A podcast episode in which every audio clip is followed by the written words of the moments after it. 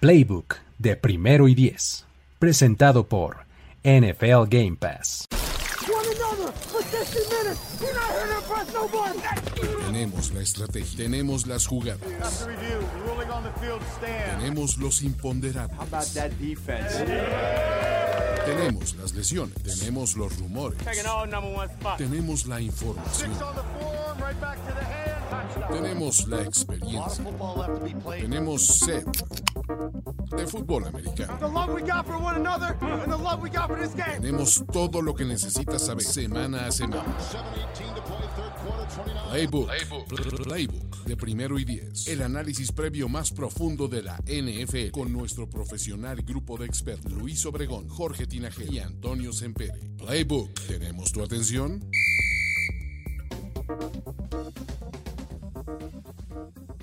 Amigos, amigas, bienvenidos y bienvenidas todos a este espacio llamado Playbook, en donde vamos a hablar de lo que vendrá en la semana 14 en la NFL. Esta semana que tiene 13 partidos del jueves al lunes, tenemos seis equipos en bye. Tenemos Atlanta, Chicago, Green Bay, Indianapolis, Nueva Orleans y Washington, todos ellos descansando. Es la última semana con Vice de la temporada 2022. Y para hablar de eso y muchas otras cosas más, estamos aquí reunidos Luis Obregón, Jorge Tinajero y Antonio Sempere. ¿Cómo están, amigos? Todo bien, todo bien por acá. Eh, definitivamente ya es la última semana en la que vamos a tener poquitos juegos. Después ya van a ser de 16 los últimos cuatro. Así es que, pues vamos a darle, muchachos. Una semana que espero que se termine porque a mí todo se me colapsó. O sea, se descompuso. En un lapso de 24 horas se descompuso el coche, me quedé sin internet y aparte se lesionó Jimmy Garoppolo. Entonces, como que no fue, no fue un proceso como que muy suave, no me trataron muy bien. All you need is Brock. Oh, sí, Big, Talk Brock, ya. Exacto. muchacho. Así es, así es. Oye, y además, ¿saben qué? Después de esta, de esta semana, ya todos los equipos van a tener 13 partidos, obviamente, porque ya no habrá semanas de descanso, ya habrán tenido todos eh, ahí su semanita habrán tenido ya todos 13 partidos, vamos a poder facilitar la matemática más o menos, de no ser por esos dos empates todo sería más sencillo. Este, pero eh, otras cosas importantes, interesantes de resaltar durante esta semana eh, es que oficialmente ya arranca el último cuarto de la temporada. O sea, tal cual, después de esto es el último cuarto de la temporada y con estos eh, partidos que se van a celebrar durante este fin de semana, tres equipos pueden calificar a playoffs. Esta semana tenemos a Kansas City, a Minnesota y a Filadelfia, que podrían ya asegurar un boleto de postemporada. Vamos a hablar de los escenarios en cada uno de los partidos correspondientes. Y haciendo gala de la simetría, otros tres partidos pueden, perdón, otros tres equipos pueden quedar eliminados esta semana. Denver, Rams y Arizona. Es tan rápido? Los tres podrían irse esta semana, ¿no? También vamos a hablar de, de cómo en cada uno de esos juegos. ¿No estaba eliminado ya de ver, seguro? Matemáticamente hay posibilidades, Toño. Matemáticamente no, que no lo creas. Según yo, fue cuando firmaron a Russell Wilson que quedaron eliminados, pero a lo mejor eso es cosa mía. Eh, estamos en modo el chavo del 8 cuando decía, ¿y, si pasa esto? Y entonces el otro, y luego entonces pierden los Chiefs y le ganamos a los Raiders. Y así. Sí, ¿no? Más o menos así está. Y pues bueno, eh, finalmente tres equipos comienzan una racha de tres juegos consecutivos como visitantes en este fin de semana. Kansas City, Filadelfia y Miami van a empezar una racha de tres partidos consecutivos en la carretera, como dicen este, la, la traducción literaria. Dime. Miami es su segundo juego. Está en perdón, es su segundo juego en, en, fila. Este, y eh, digamos, está en, está en la racha de, de, tres visitas consecutivas, efectivamente. ¿no? Pero bueno, eh, con eso, ahora sí vamos a comenzar a hablar de los partidos de este fin de semana, de esta semana. Eh, por supuesto que vamos a empezar con el más importante de todos. Los, eh, el duelo del estado de la estrella solitaria, amigos. Este, los Houston Texans van a enfrentar a los Dallas Cowboys en el ATT Stadium. Vean nada más qué bonitas estrellas en cada uno de estos logos. Este, eh, vamos, no hay partido más parejo que este, ¿no? Este. Dice por acá Guillermo Reina que no pasamos a playoffs porque Wilson se le chispoteó, ¿no? Se le chispoteó. Oye, sí, eh, como ven este partido, amigos, porque digo, traigo, ya saben, N datos y un análisis exhaustivo que estoy esperando. Y no traes tu hardpad, Luis, de casualidad. Yo no, pero no sé si ustedes. Si, si lo traes, no te hagas. O sea, ¿me van a obligar a usar el hardpass primero yo? o la gente, ya saben que, que aquí el, el, pueblo tiene su hard pass, solo necesitamos este seis, no, si eran seis, ¿verdad? Dijimos, seis consecutivos. Seis consecutivos. Este, para, para aplicar el hard pass de la gente. No, Pero- placa la caballada. Sí, no, Mira. quieren. Mientras se animan o no, les voy a aventar unos, algunos datillos. Los últimos dos juegos de entre los Texans y los Cowboys se han decidido en tiempo extra, aunque ustedes no lo crean. En, Wow. en 2018 y en 2014, estos partidos se fueron a tiempo extra y se decidieron por un field goal. Déjate que te interrumpa, Luigi, pero sí, ya el pueblo ha hablado. Muy bien. está bien, está bien. Si quieren ustedes su análisis ahora sí profundo y detallado sobre esto, vean y escuchen primero Cowboys. Este, tecleen en, en su YouTube primero Cowboys y el buen eh, eh, Mau Rodríguez eh, es, es el mejor para hacer eso. Ah, la única duda es, ¿habrá masacre? Digo, regresa Davis Mills, pero aún así va a ser complicado, ¿no? Est- Sí, Estaba porque esa es la diferencia. exactamente. Estoy escuchando hace rato eh, a, a nuestros amigos de Apuesta Ganadora. Este, vayan y, y- y consuman también ese programa. Me estaban diciendo que tienen el handicap más grande desde 2019 a favor los Cowboys. 16.5 puntos Wow. en las apuestas. 16 y Imagínate medio. eso, como 16 y medio. No manches. Digo, Es más de lo que pueden anotar en un cuarto. O no, no, no, no, es mucho menos. es mucho menos. ¿Cómo lo ven? Este, van a decir eh, Davis Mills hace la diferencia y eh, consiguen su segunda victoria los Texans, ¿no? Ni con, ni, ni si tomaran al chico Damian Pierce, este, y lo, y lo multiplicaran por 11, ni así. Ni así. No, no, me parece que sería la sorpresa de la temporada si ganan los Texans. Creo que tienen que ganar los Cowboys. Imagínate nada más. Perfecto. Pues vámonos, la ranita. Ujú. vámonos a este. Vámonos entonces al siguiente partido. Eh, otro que, que, que no sé si está igual o más parejo. Este, ya hablábamos un poco de paso de él. Los Kansas City Chiefs visitan a los Denver Broncos. Este, Perdón, yo sí los voy a usar. Oh, qué caramba. Está, está ya, bueno, no sabes qué cantidad de datos de este partido, pero no. Hay dos cosas que sí les quiero decir. ¿Alguno el- positivo para los Broncos? Playoffs y eliminaciones. eh, Es lo que les quiero decir. A ver, A ver, venga. playoffs, los Kansas City Chiefs aseguran el título divisional en el oeste de la americana simplemente con una victoria y con una derrota de los Chargers. Si esas dos cosas suceden, entonces los Chiefs ganan la división por séptimo año consecutivo. ¿no? Y Denver quedaría eliminado este fin de semana perdiendo. O sea, el escenario más directo y sencillo es pierden, adiós. Hay otros, ¿no? Que si empatan y que si los Jets y demás. O sea, por alguna razón, los Broncos y los Jets están súper atados en sus resultados y en sus posibilidades de playoffs. La verdad es que no me puse a hacer la matemática, pero así es. Si es que llegaran a empatar los Broncos, entonces entran en juego los Jets, los Ravens, los Bengals, eh, los Patriots, etcétera, ¿no?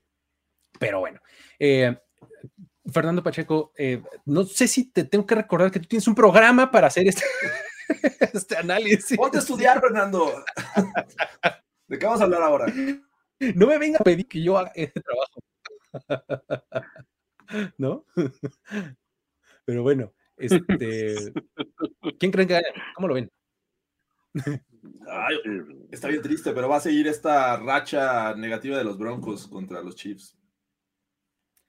Nueve consecutivos de Patrick Mahomes, trece consecutivos de los Chiefs sobre los Broncos. Creo que ganan los Chiefs. Así es. Vámonos, pues. Vámonos. Venga. Siguiente partido. otro duelo divisional, ahora del sur de la americana. Los Jacksonville Jaguars van a visitar Tennessee para enfrentar a los Titans y vamos a ver qué tal se pone este partido porque es un 4-8 de los Jaguars visitando a un 7-5 de los Titans. a ver, ¿qué hacemos con estos Titans? Porque de repente pues, se ven decentemente bien, pero cuando enfrentan un buen equipo no la libran. Pero los Jaguars no es que impongan demasiado, ¿no? Entonces, ¿qué pensarían de este partido? Ay, es que mira, o sea, yo, yo como veo los Jaguars es que de repente dan dos juegos donde te empiezan a emocionar y te dan un juego donde dices, güey, es que son, creo que son peores que los del año pasado. Y después regresan y dan otros dos buenos juegos y dices, no, Trevor Lawrence ya está agarrando madurez. Y el siguiente hace la peor, toma la peor decisión en el peor momento siendo que es un equipo que todavía está, ni siquiera voy a decir que a un año de, madurar más como, como franquicia, quizá hasta dos años le doy más. O sea, siento que ahorita la ventana de oportunidad de Trevor Lawrence, pues dicen que son cuatro años, ¿no? Para demostrar si un coreback novato, este, realmente sí está, está para dar el ancho, cuando está en una situación como él. Ya vimos un caso así con el de Tua, ¿no? O sea, que Tua sus primeras dos temporadas no emociona y ahorita como que dices, güey, sí, tú, o sea, sí tenemos coreback. Trevor Lawrence está ahorita en la, en la triste posición de decir, híjole, pues a ver, espero que el año que viene tenga mejor equipo, pero lo analiza científicamente, no tiene malos receptores, tiene un corredor bueno, tiene una línea pues más o menos, o sea, no, digo, no son trabucos, pero siento que podría estar haciendo más con las herramientas que tiene a su alcance. ¿Cómo lo ves, Jorge? Uh, sin duda creo que pese a que los dos vienen de, derrotas eh, y ni, cerca de, hacer o, dar competencia en la semana 13, me parece que los Titans siguen siendo ese equipo que, va a seguir dominando esta división. Y no por eso quiere decir que sean los mejores, ¿no? Tienen muchos errores, tienen fallas. De repente se pierde este juego terrestre que debería de ser dominante cuando dices más esperas de ellos eh, o al menos de Derrick Henry, me parece es cuando menos eh, resultados tienes.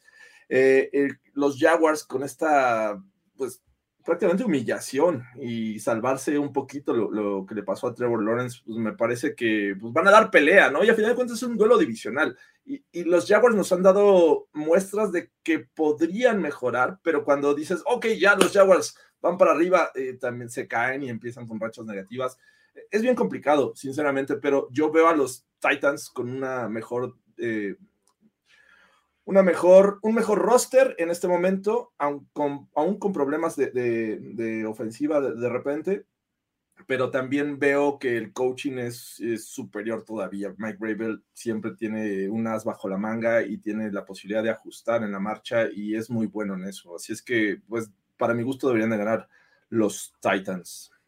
Y, creo que con eso, o sea, creo que estoy un poco en la misma línea del análisis de eh, los Titans eh, como mejor roster, eh, no necesariamente como mejor roster, fíjate. Creo que si, si lo analizas hombre por hombre, podrías decir que los Jaguars podrían tener un mejor roster. Sin embargo, los Titans tienen un mejor, una mejor integración de equipo. ¿no? Son mejores, tienen mejor desempeño cuando están en el campo todos al mismo tiempo. Entonces. Bueno, es que los receptores sí son superiores a los de los Jaguars, definitivamente. O sea, para empezar por ahí. Que tengan superestrellas, ¿eh? O sea, tienen no, no, pero sí. Jones, ¿no? Pero, o sea, el, que tenía los Titans se, los se lo abollaron, entonces yo creo que. ¿Alguien sabe si va a jugar Burks o no? Traylon Burks está, creo que en el, estaba en el protocolo de conmoción, creo. Este, yo sí. Y no, no estoy seguro si va o no va a jugar. El que sí juega, por lo menos así lo indican los reportes, es Trevor Lawrence, ¿no? Está eh, como que todo este, todo indica que sí. Entonces, eh, con él, Travis Etienne y demás, aún así creo que no va a ser suficiente contra una defensiva de los Titans que creo que en serio cuaja muy, muy bien, ¿no? Sí, y Derrick Henry, pues así que desbalancea toda la, la fórmula. Exactamente, sí, creo que este es el tipo de partido en diciembre en Tennessee que eh, pueden ganar y dominar los Titans, ¿no? Y otra vez decir, bueno, pues es que los Titans siguen siendo buenos y, eh, ¿no? Alguien tiene que ser campeón en esta división. Sí, exactamente. Pero bueno, esos de esos, esas división sur no, no tienen remedio. Pero bueno, este, vámonos entonces. Ah, ¿quién creen que gana? ¿Titans? ¿Sí? Los Titans. Voy Titans. perfecto. Venga, vámonos al que sigue. La batalla por Ohio, amigos. Segundo partido de la temporada en el que los Cleveland Browns se enfrentan a los Cincinnati Bengals, ahora en la jungla, en el Paul Brown Stadium. Eh, en la primera ocasión, los Browns ganaron 21 a 16 y Cleveland ha ganado los últimos cinco partidos en los que se han enfrentado estos dos equipos. O sea, vamos, Kevin Stefanski llegó a los Browns en 2020 y nunca ha perdido contra los Bengals. ¿Será esta la primera vez porque antes no tenía el peso del karma que el front office le impuso sobre él? ¿Cómo lo ven, amigos? Yo sinceramente eh, quisiera como que olvidar esas estadísticas, ese dominio, que al menos en, cuestión de, victorias que han tenido los Browns recientemente, porque lo que hemos visto en estos últimos juegos de los Bengals me parece que tiene mucho más peso que la historia eh, reciente entre, estos dos equipos. Los Bengals están jugando muy bien, la ofensiva está despertando. Y, repito, y creo que lo he dicho, no contaban con Jamar Chase, ya regresó, no cuentan con Joe Mixon, no sé si vaya a jugar en este encuentro, pero me parece que en este momento no, no es tan relevante porque los, los Bengals están encontrando la forma y están montando este éxito con el buen juego de Joe Burrow en la ofensiva. La defensiva también está haciendo su parte, ojo, digo, lo que le hicieron a Patrick Mahomes es muy, muy, muy bueno. O sea, presionaron, le hicieron cometer errores, eh, al, propio Kells le, ocasionaron un, balón suelto. Y creo que con este material, eh, tanto de coaching como roster y cómo están jugando, creo que los Bengals deben de ser los favoritos. Los, los Browns ya vimos lo que mostraron contra los Texans. Ningún touchdown ofensivo con el regreso del Wango. Eh, y, pues creo que eso debería de preocupar. Eh, el Wango se le bautizó así este, en el overreaction que, que Toño no pudo porque no tenía internet, pero regresó el Wango y, apenas tuvo ciento treinta y tantas yardas por pase, tuvo, me parece que una intercepción eh, eh, y ya ha tenido, sinceramente, más demandas que yardas por tierra contra los Titans. Entonces, sinceramente, no, no sé cómo le vayan a hacer eh, los Browns porque está fuera de ritmo, no es el que nos tenía acostumbrados, así es que yo confío más en Joe Burrow. Sí, o sea, lo que estamos viendo con los Browns, este, definitivamente también es una cuestión que creo que ni, siquiera kármica, ¿no? Sino que, o sea, no hay mucha voluntad tampoco de la gente que, de apoyarlos, ¿no? Y del otro lado de los, de los Bengals, o sea, después de un arranque flojísimo, porque la verdad es que lucieron pésimamente mal los primeros tres juegos, de repente empiezan a agarrar como que velocidad y ritmo y todo lo demás de acá, y cambia automáticamente la perspectiva.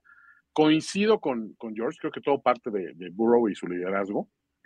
Y del otro lado siento que, o sea, a reserva de ver qué puede hacer el Wango, siento que me, siento que me perdí algo muy relevante este lunes. falta de internet. Siento que, que, sinceramente, o sea, tampoco veo, o sea, me gustaría saber qué se siente en el locker room. Voltear a ver dices, tengo un coreback de 200 millones, no sé cuánto, cuánto fue el, contrato, una cosa estratosférica, y no tengo a la, pues, o sea, no tengo, no tengo a la, audiencia, no tengo al, al, público 100% de mi lado, tampoco lo vi hacer algo que digas, este, pues justifica, justifica su ausencia desde hace cuánto tiempo que no lo ves en el campo. O sea, son muchos elementos que te hacen pensar, híjole, güey, o sea, ¿será una de las peores compras en la historia o simplemente va a quedar en un equipo mediocre más? Por otro lado, también me gusta, me, gusta una, una, cuestión, lo que hicieron este, ahora reinventando a Samaji Perrine, los, los Bengals dentro de esa ofensiva, se está convirtiendo en un factor muy cabrón. O sea, es un súper receptor, güey. O sea, con todo lo que yo alababa a Burrow como receptor, creo que Perrine todavía es mejor, güey. A mixto, ¿no? Sí. Sí, o sea, nada más para complementar ese, eh, ese, este, esa opinión de Toño, me parece que estamos viendo algo muy parecido a lo que los Cowboys hicieron en algún momento con Tony Pollard. Y no es porque sean parecidos Pirine y, Pollard, pero creo que el tandem Mixon eh, Pirine podría ser mejor utilizado y creo que va para allá. Vamos, Samaje Pirine se ha convertido en uno de mis jugadores favoritos en las últimas dos semanas. Me gusta mucho verlo jugar. Está padrísimo, realmente. Tiene un estilo ah, castigador para terminar cada jugada es bueno recibiendo, es muy bueno en Pass Pro. O sea, Cuando se queda a bloquear, identifica perfectamente a su hombre y lo sella, pero en seco. O sea, es muy bueno, me gusta mucho verlo jugar. Y sí, efectivamente, los Bengals están encontrándose a sí mismos, están encontrando su mejor versión. Y me gusta mucho que aprieten sus easy buttons, o sea, como eh, las, las, cosas que mejor les salen, este, las siguen haciendo, pero ya de manera mucho más selectiva, ¿no? O sea, no es siempre el pase largo a Jamar Chase que va a encontrar la forma de bajar el balón. Es, sí lo van a hacer, pero cuando realmente lo necesitan, o el, el slant con T. Higgins, ¿no? Que siempre le sale perfectamente bien, ahora lo usan, pero de manera mucho más selectiva y han ampliado sus formas de hacerte daño. Y eso es súper peligroso. O sea, es, es, un equipo bien, bien peligroso. Los Bengals en este momento no los quieres ver. Y pues bueno, si eres los Browns y tienes un roster tan padre como el que tienes, pero pues tienes a este, eh, al coreback que tienes, pues, o sea, yo, yo no sé en qué momento, si es que eso vaya a pasar, este, vamos a, la gente misma que es fan de los Browns va a decir, ay, y si metemos a Brissett, ¿no? Por favor. ¿No? Imagínate, ¿no? O sea, mucho se habla de, de cómo eh, los mismos Browns como que presupuestaron este, este periodo de semanas en donde iba a haber periodo, o sea, la curva de adaptación de, de este, del coreback y que incluso el, el, backlash, ¿no? O sea, el, el, el, periodo este que le dicen de, de, tomar su medicina, ¿no? De take your medicine. Sí, sí, sí. O sea, de, órale, flétate los comentarios y flétate, ni modo, va. O sea, como que estaba muy presupuestado. Ahorita todavía estamos en ese periodo, ¿no? No sé si la vaya a librar en algún momento, porque de ese periodo se sale con buenas actuaciones. Quién sabe cuándo vayan a llegar, ¿no? si es que bueno, es que decir, ahora el escenario sí está como para que se dé este juego ahorita pues uno la, la racha que tienes ganando a los a los Bengals que en cualquier momento sabes que Miles Garrett y, y Clown, o sea, los jugadores defensivos, sobre todo de Cleveland, sí pueden cambiar el momentum del partido muy drásticamente, porque están en muy buen, o sea, están jugando con una forma muy, muy elevada, ¿no? Y pues no estás tan jodido, o sea, como quiera tienes un juego terrestre súper sólido, que eso le resta tiempo de posición a los Bengals. O sea, no sé, hay, hay, en la fórmula sí le puedes ganar. O sea, y, y, más bien, debes sentirte hasta ligeramente confiado de que pues, si hemos ganado siete veces, le podemos ganar una más, no pasa nada, ¿no? No sé, o sea, es quizá juego, juego trampa para los Bengals, no sé. Lo, lo, veo, lo veo complicado, porque en serio veo a los Bengals entrando en un ritmazo. O sea, son este equipo que se empieza a enrachar finales de noviembre y uh -huh. eh, se pone bien peligroso, ¿no? Pero bueno, yo creo que ganan los Bengals. No sé qué opinan ustedes. Sí, yo también. Voy con los Bengals. Perfecto. Pues ya está. Vámonos al siguiente partido en donde Las Vegas Raiders va a viajar al SoFi Stadium y va a regresar a Los Ángeles, amigos. Imagínense el SoFi Stadium de negro y plata. Qué maravilla. ¿no? o sea, Otra vez los Rams de visitantes. Otra vez. Como los campeones del Super Bowl Rams otra vez de visitante en su estadio. O sea, hay, que, hay, que, aclararlo. Exactamente. Fíjate, y este partido también tiene su escenario de eliminación para los Rams. Hablando de esto que mencionas, uh -huh. Toño, son, eh, serían el, el, primer equipo en ser eliminado tan temprano en la temporada después de haber ganado el Super Bowl. O sea, sí. eh, digo, no es por patear al perro muerto, pero desde que los Broncos perdieron en el 99. 99, claro. me, suena, me suena familiar. Ellos serían el, el, más temprano en, en haber, en, ser eliminado. Y esto se daría solamente con una derrota. O sea, si ganan los Raiders, va vaya los Rams por esta temporada, ¿no? Ya si empatan, ahí entra Seattle y los Giants y empiezan a complicarse las cosas, pero si pierden los Rams, quedan eliminados automáticamente, ¿no? Entonces, ¿cómo ven este partido, amigos? ¿Qué, qué opinan? Cuando cuando crees que alguien va a superar en, en lo peor de a, a, los Broncos. ¿Se acuerdan aquella, aquella ocasión que los Cowboys estaban destrozando a los Bills en el Super Bowl? Dijeron, ya, este, le van a dar la, la, y de hecho, cuando creo que fue una eh, recuperaron el balón o Leon Led, algo así. Y sí, Leon Led y, el de Leon Led cuando iba así. Iba así y se pone a festejar y llega y Bibi, Bibi, y le quita el, el balón. Y esa iba a ser la oportunidad para que los Broncos dejaran de ser la peor paliza en la historia del Super Bowl. Los Rams tienen esa oportunidad de serlo, me parece que algo va a pasar. Y eso que hay muchas cosas en contra de estos Rams, ¿no? Eh, John Wolford está en la lista de lesionados. Eh, podría ser el coreback titular o no. Eh, Baker Mayfield es recién llegado y mucha gente está esperando que, que, incluso hasta le mandaron el playbook y vente estudiando en el camino y por favor haznos el milagro. Sinceramente no sé qué esperar. A ver, o sea, según yo leí, no sé si lo, lo interpreté mal o qué, a ver, según yo leí, le mandaron el playbook como casi, casi físico, ¿no? Yo quiero creer que estamos en la era digital. Eh, exactamente, así de. Que se puede mandar un PDF. 2022? a ver, mi, mi, mi, chingón no tiene impresora, no sean, no sean así, güey. O sea, así que, no sean culeros. Y su tablet es, es, de esas que te regalan en el Electra cuando, cuando abres una cuenta. Así de cuando, cuando vi eso dije, a ver, o sea, no sé si estoy interpretando mal cuando, o sea, que le mandaron un playbook físico, ¿no? O sea, que dije, no, sí. ¿Por? ¿Por? Pero bueno, ok. sí, Baker Mayfield es susceptible de ver a, tiempo de juego, ¿no? Vamos a ver, vamos a ver. un por fax. Exacto. Gracias, gracias, Abraham. Gracias. todos los caminos vienen hacia acá, mira. Tal vez. Ay, el, el fax gate de David Domerville, ya no me acordaba. Sí, qué, desastre. Pero, pero bueno, creo que, a ver, los Raiders vienen en, una racha positiva. Ya están en, posición eh, en, la que podemos considerar in the hunt. Están cerca de una posición de playoffs. Los Rams han tenido eh, lesiones importantes, ¿no? Matt Stafford, Aaron Donald, este Cooper Cup, eh, y, me parece que los receptores que en algún momento eran clave para esta ofensiva de Sean McVay no han cuajado. Eh, todos estos que han seleccionado y que en algún momento eran importantes en esta, en esta ofensiva. Recuerdan cuando llegaron al Super Bowl, pues estaba una, un trío de, de, wide receivers que era, era bueno y era efectivo. Ahorita me parece que después de Cooper Cup nos quedamos a, rascarnos la, cabeza y decir, Allen Robinson ya ni siquiera está en el radar. Eh, está Van Jefferson está Powell, está Ben Skoronek, Tutu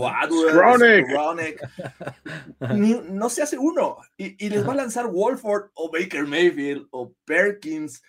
Eh, de repente Jack eh, Akers es relevante en ocasiones, pero pues no puedes depender de, esas situaciones. La, la, defensiva también ha sido una decepción, pese al talento, aún teniendo a Aaron Donald, me parece que se les podía avanzar el balón, se les podía conseguir puntos. Entonces, sí, está bien complicado la, situación. Y, pues en viajes recientes he visto más fans de los Raiders en Los Ángeles que, que de los Rams o los Chargers.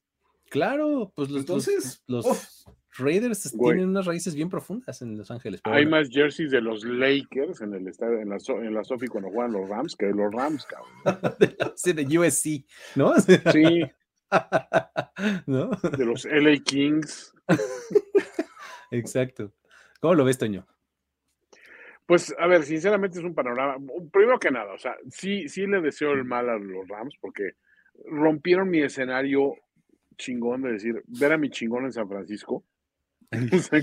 imagínate. O sea, se le hubiera armado con, con, con Bosa, imagínate. imagínate si llega Maybe, güey, no mames, está chingón. O sea, digo, fue, fue, un breve momento de, ilusión, pero los pinches Rams lo rompieron.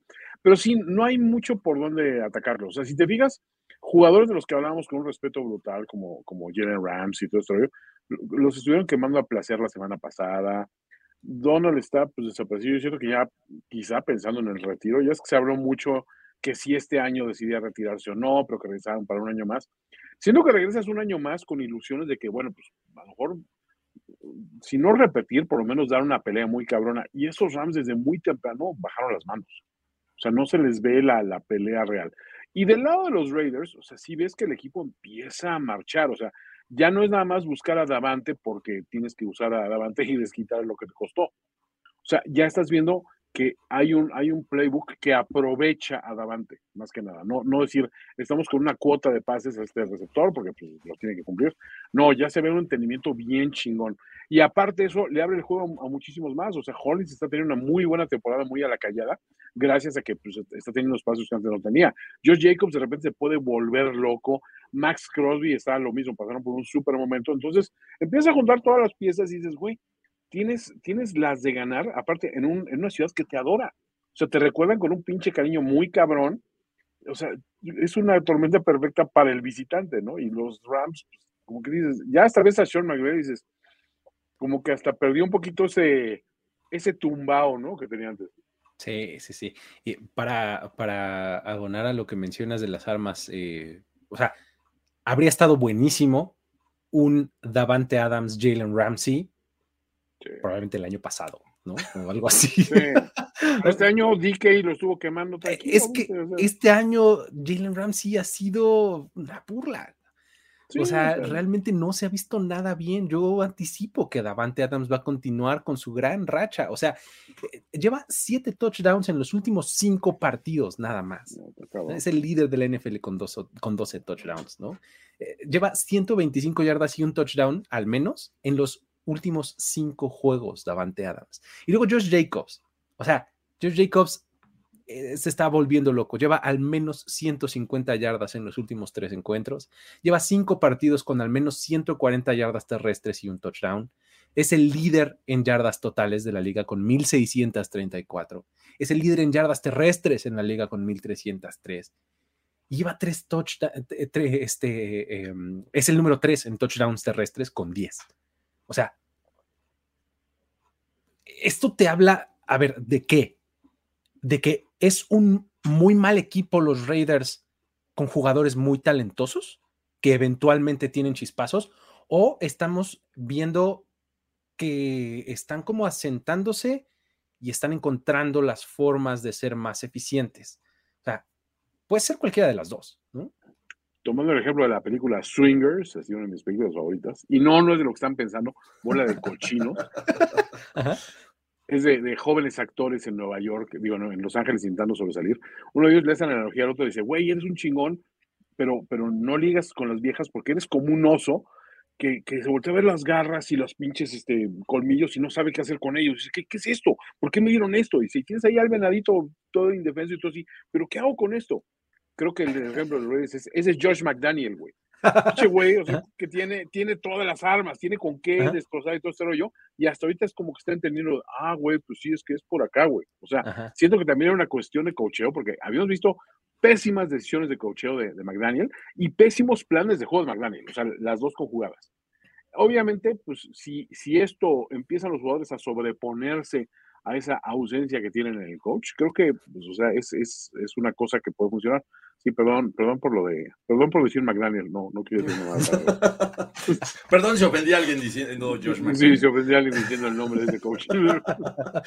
pero, también me parece que es un tema de, de eh, sí adaptación y, y, sí conocimiento, o más bien falta de conocimiento de muchos jugadores eh, eh, por parte del staff de coacheo, ¿no? Y, y este, creo que es, ha sido adaptarse y además eh, modificar tu estrategia, porque pues además no has contado con dos de los mejores jugadores ofensivos que tenían estos Raiders, ¿no? Hunter Renfro el año pasado brilló, Darren Waller es una pieza clave en esta ofensiva y prácticamente no han estado. O sea, es eh, Davante Adams y amigos. Y bueno, la inclusión de Josh Jacobs. Exacto. Y, la mejora y, las oportunidades que ha recibido Josh Jacobs, porque me parece que al principio era, te, voy a dar el balón y tú eh, atraviesa la línea de golpeo y es suficiente. Me parece que ahorita lo están utilizando de una manera efectiva, la línea ofensiva está jugando mejor. La defensiva tiene sus playmakers también, pero no habían sido, este, o no estaban en el radar, me parece, y no habían tenido, eh, o no habían estado en la posición para, para este, destacar. Así es que creo que poco a poco vemos estos Raiders como que asentarse y saber con qué cuentan y cómo sacarle el mejor provecho. Y bueno, pues ahí está Josh McDaniels, está resucitando a estos Raiders. Está, está por lo menos este, logrando como comprar un poco de correa, ¿no? Así de, ay, ay, ya me estaba apretando mucho así, ¿no? ¿A poco no? Creo que por lo menos eso está logrando. Si continúa, igual y no ganando y, no sé, pero si continúan estas buenas actuaciones de su ofensiva y de su defensiva, por lo menos va a tener argumentos para decir, ah, bueno, vean, voy por buen camino, agréguenle a todo esto, todas estas buenas actuaciones a Hunter Renfro y a Darren Waller y, uy, espérenme, ¿no? Entonces, como que le va a comprar tiempo, creo yo, a, Josh McDaniels para el próximo año, ¿no? Va a ser, olvídense el jalón que me dio el dueño a media temporada. Eso no pasó, no se preocupen. Exacto. Pero bueno, eh, se ve triste el panorama para los Rams eh, en este momento. Eh, los Rams, creo, o los Raiders, perdón, creo que pueden quedarse con, con esta victoria. ¿Qué opinan? The autumn wind is a Raider. Yo creo que sí ganan los Raiders. Muy bien. Perfecto. Pues vámonos entonces al siguiente encuentro en donde tenemos otro duelo divisional entre los Ravens y los Steelers por el norte de la americana. a ver, Pittsburgh, así como que no quiere la cosa, ha ganado los tres de los últimos cuatro partidos que ha jugado. Casualmente, desde que regresó TJ Watt al campo. ¿Coincidencia? Coincidencia, no, lo, creo. Exactamente, ¿no? Eh, ¿Ha tenido que ver los rivales con los que se han enfrentado? También. Ahora, los Ravens no pasan ni por mucho por su mejor momento en, este, en este punto de la temporada. Sin Lamar Jackson y pues viniendo muy hacia abajo, ¿no? Eh, creo que es un escenario en donde puedes ver un partido bastante cerrado, porque no es que los, Steelers sean un gran equipo, pero se mantienen ahí y hacen los partidos interesantes y pueden sacar una victoria. Y los Ravens, como están jugando, creo que, creo que puede verse un partido mucho más interesante de lo que podría anticiparse, ¿no? ¿Cómo ves, Toño? Siento que les cayó la maldición arada a los, a los Baltimore Ravens. Porque Ulises los puso hasta arriba, en el top de su ranking de equipos. Yo así de, güey, ¿qué chingados fumaste? Digo, perdón, ¿qué, qué, qué, qué coños fumaste? Este, y obviamente, pues esto provocó una debacle que culminó con la lesión de, de Lamar. Pero ya, o sea, desde un poquito antes como que sí se venían como que más, débiles, más débiles, más débiles. Una defensiva que siempre habíamos mencionado, bueno, pero la defensiva de los Ravens siempre saca las, cuestiones. No, se cayó. Lamar empezó lanzando muy bien y de repente volvió a ser el Lamar terrestre, el correback que, que se le cuestionó en algún momento. Ahí va para afuera. Después los errores mentales de Harbaugh en el cocheo que eran ya así como, como tradición la falta de desarrollo de un juego terrestre. Yo siento que todos los indicadores de que Baltimore iba para abajo estaban ahí. Lo que pasa es que pues, analizamos el resto de la división y decías, bueno, pero pues, como quiera, pues siguen siendo mejores que los, que los Browns y los Steelers y eh, los Bengals, punto que no. Pero los Bengals arrancaron mal. Y del otro lado, los Steelers, pues ya les habíamos presupuestado derrota en este, derrota este, derrota este. Y no sé si es una combinación de que sí hay talento, al menos la defensiva siendo un equipo sumamente talentoso, eso no se les quita nada siento que a lo mejor hay un momento, no quiero decir de madurez todavía entre Big Ken o de, o de, o de Pickens y eso, porque pues, todavía es muy temprano quizá en la carrera. Pero tienes a Najee Harris que, pues, como quiera, se ha vuelto confiable, ¿no? O sea, y eso, y eso influye un chingo. Y siento que los, los jugadores, creo que sí hicieron como que se hicieron fuertes en torno a, a, Tomlin. O sea, siento que es un, es un coach que, ya sabes, siempre nos reímos y la Tomlin Special y todas estas cuestiones, pero es un coach que es muy querido entre los jugadores, siempre y muy respetado. Entonces, nunca hay que dejar a un lado estas cuestiones. O sea, siento que eso también juega, ¿no? Y en este juego me late para un sustazo a los, a los Ravens.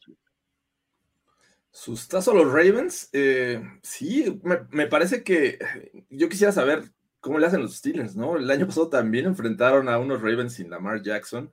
Este, y, bueno, eh, creo que cuando no cuentas con Lamar Jackson y ves la ofensiva, cómo se transforma, y no digo que Huntley sea, sea malo, al final de cuentas, hace, hace un trabajo sólido, respaldado con talento, pero esta ofensiva 2022 de los Ravens me parece que es Mark Andrews y párale de contar. no tienes un respaldo del juego terrestre que tenías hace dos años, ¿no? Que, que los running backs eran, eh, no eran dos, eran tres running backs que te podían, te podían este, eh, mantener eh, la ofensiva en el terreno de juego. Eh, tus running, tus wide receivers están este, muchos eh, lesionados. Tuvieron que recurrir a Deshaun Jackson para más o menos levantar ahí el, talento. Y pues ya es un tipo veterano. Sí te ah, tendrá dos, tres recepciones, pero bueno, ya no van a hacer esos bombazos. Entonces, e, está muy crítica la situación de los Ravens, porque a eso le agregas, como bien decía Luis al inicio, eh, eh, cómo están mostrándose a, pesar de tener a, su, mejor jugador, que es Lamar Jackson, ¿no? Contra los Panthers sufrieron, contra los Jaguars, eh, sí fue contra los Jaguars que, perdieron, sí, los Jaguars les ganaron, ¿no? Los, este, los Steelers, sí. No, los Ravens. Los ah. Ravens perdieron contra los Jaguars. O sea, ah, primero claro, contra los Panthers hace tres semanas. Fue el partidazo de Trevor Lawrence. Exacto, que, al final le sacaron el juego y se jugaron la conversión. La semana pasada se, lesiona eh, Lamar y bueno, de algún modo encuentra la forma de al final hacer este drive eh, este, con el que le da la victoria. Pero sinceramente, viendo cómo se, se vieron con la, contra la defensiva de los Broncos, pues yo esperaría que estos Steelers le dieran el mismo trato, e incluso peor, porque es en casa, es juego divisional, es rival odiado, creo que son factores que agregan. Y, la realidad es que Kenny Pickett no le está haciendo nada mal. O sea, me, me gusta algunos envíos que le veo. Digo, ay, este tiene precisión. Cuando puede salirse de la bolsa, avanza el balón. Eh, y creo que con, lo que suman a G. Harris y, este, y algunos playmakers en, su este, cuerpo de receptores, pues creo que los Steelers van para arriba y van a estar ahí esperando la oportunidad. Otro milagro como el del año pasado. O sea, no sé, no sé cómo le hacen los Steelers, pero no los podemos descartar. Jamás. Eventualmente encuentran la manera más bizarra de terminar así con 500 de récord, aunque sea, ¿no? Este, está eh, extrañísima la fórmula, pero sí, o sea, normalmente lo, logran. Eh, lo, de los, de los Ravens a mí me parece eh, bastante preocupante. Mencionabas lo de, lo de Deshaun Jackson. O sea, ¿cómo, ¿cómo es posible que un equipo que tenemos o que teníamos, probablemente ahorita ya, yo creo que, bueno, por lo menos yo ya no, que teníamos pensado como contendiente de la, de la conferencia americana, su producción aérea tenga que venir en un bombazo de 30 y cacho, 40 y cacho de yardas a Deshaun Jackson. ¿What? ¿Qué, por ¿No? o sea, no, no, no, no tiene ningún sentido entre eso y la inestabilidad de su backfield. ¿No? O sea, que un juego es eh, Kenyan Drake y Gus Edwards y eh, eh, ¿cómo? Tristan Hill, Justice. Justice, Justice, Hill, este, válgame, no hay ninguna consistencia en el backfield, porque además no la hay porque o se lesionan o ninguno es lo suficientemente bueno como para quedarse con todos los acarreos, ¿no? Luego dices, bueno, estoy confiando en Lamar Jackson, sí, claro, va, vamos a darle con él, pero resulta que se lesiona, entonces, ah, o sea, no, no, no puedo, y, y en contraste los Steelers están en un, están en un momento en el que están encontrando formas, una vez más, de ganar partidos, ¿no? Eh, están pasando por el, salvo el momento, este, George Pickens, que fuera del campo, ¿no? O sea, este, bueno. ¿Qué onda? ¿Por qué este nos piró de un momento a otro? No sé, ¿qué pasó? o sea, según yo, George Pickens estaba todo bien, ¿no? Este, en el campo. pero y ahora sale, no, pues no, soy yo. Sí, sí, no, no. soy yo. pues es unas cosas rarísimas. Este, se le subió un Antonio Brown de repente. Este, sí, o un Yuyu. sí, ¿qué onda? Qué raro, ¿no? Pero digo, independientemente de eso, en el campo se está viendo muy bien. está este eh, Pat Fryermuth haciendo muy buenas cosas. Ya mencionabas lo de Najee Harris. Este, Kenny Pickett, ahí va, pues, o sea, son growing pains, ¿no? O sea, creo que muestra buenas cosas de repente, de repente se le nota la novatez, o sea, todo esto, este, long breath answer para, este, para decir creo que los Steelers pueden ganar el juego. No sé qué opinas. o sea, no creo que lleguen a, la marca ganadora. O sea, tienen que ganar 4 de 5 y yo sí lo veo muy cabrón. O sea, tienes dos contra Ravens, que pon tú que hagas un split ahí Después tienes a los Browns, que pues como quiera equipo divisional, y es más equipo los Browns que los Steelers hoy por hoy, por hoy o sea, con, comparando ambos lados de la balanza y experiencia y todo. Y tienes que ir por ahí a Panthers, ¿no? Todavía lo tienes ahí este, agendado. Entonces, o sea, creo que las Panthers sí es, creo que sí es ganable. Eh, pero tienes a los Vegas Raiders que pues anda bien. Entonces, yo ya no creo que se vaya a dar el escenario de salvar la temporada este, ganadora, o sea, al menos, pero, pero esta semana, esta semana sí creo que todavía le pertenece a los, a O sea, es la mejor opción que tienen para ganarle a Ravens de los dos juegos que, tienen eh, por delante con ellos. Yo, Agita la toalla, George. Yo siento que la puedo agitar en este momento y creo que lo único que puedo argumentar a favor de estos Ravens sin Lamar Jackson es su defensiva, que en algún momento eh, mm. sea efectiva y que haga que pague la novatada, eh, porque es un, grupo joven en general de estos Steelers. Entonces, creo que por ahí hay una esperanza para los Ravens, pero yo veo favorito a los Steelers. Bueno, pues ahí está. Vámonos todos con los Steelers entonces. Eh, um, siguiente partido. A ver, Monday Night Football. Arizona va a recibir a los Patriots. Aquí hay otro escenario de eliminación. Los Cardinals son otro de esos equipos que podría quedar fuera tan pronto como esta semana. Está un poquito más complicado. Necesitan varias cosas para que suceda, pero podría. Es decir, para que Arizona quede eliminado esta semana necesita perder, perder Seattle, no, perdón, ganar Seattle y que los Giants ganen o empaten. Eso es todo lo que tiene que pasar para que entonces sí Arizona se despida de la temporada 2022 de manera oficial y matemática. ¿no? Este para mí es el partido de los corebacks frustrados con su propio equipo. O sea, berrinche Skyler Murray gritole a todo mundo contra Mac Jones gritándole a Matt Patricia, throw the fucking ball. The running game sucks. ¿Quién se cree McCorkle para darle gritar? Bueno, ok, es Rafita Patricia. pero no se ha puesto a pensar que tal vez él sea parte del problema. sí, yo, era lo que te iba a decir. O sea, no, sé, cabrón. no una de esas, ¿no? Güey, neta, tú eres extraordinario, tú, Mac. sí, no sé, cabrón. Pero bueno, duelo de quarterbacks frustrados. Este, ¿Qué opinan? ¿Cómo lo, cómo lo ven? ¿Qué, qué anticipan en este partido? Eh, este, o sea, esos, esos Cardinals están rotos, eh, perdón. y no necesitamos el Hard Knocks para saberlo. Nada más lo estoy evidenciando más. sí, eso nomás como que, como que, o sea, es como ponerle ya el certificado, ¿no? Pero este, pero sí, a ver, este equipo pues, ha desaparecido. Entre lesiones y lo que tuvo esta semana, más la pésima química que hay entre, entre head coach y, tu coreback eh, titular, más problemas de ejecución evidentes, sobre todo del lado, del lado ofensivo. O sea, porque del lado defensivo no tenían gran talento, es Buda Baker y una bola de pelados. Pero, pero pues, bueno, pues al menos el año pasado pues eran igual, pero era un, equipo explosivo y que trataba, o sea, tres touchdowns en el primer cuarto y de ahí pues ahora sí que alcánzame.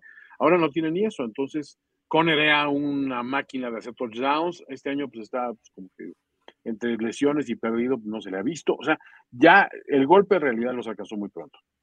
Y del lado de los, de, los Patriots, yo no sé, o sea, de repente me gustaría pensar que, que Bill Belichick igual ya está pensando en, pues todavía tengo buenos años por delante, tengo una chava que me quiere. ya, o sea, estoy dejando los récords pues, muy arriba, o sea, seis años de Super no es cualquier pendejada.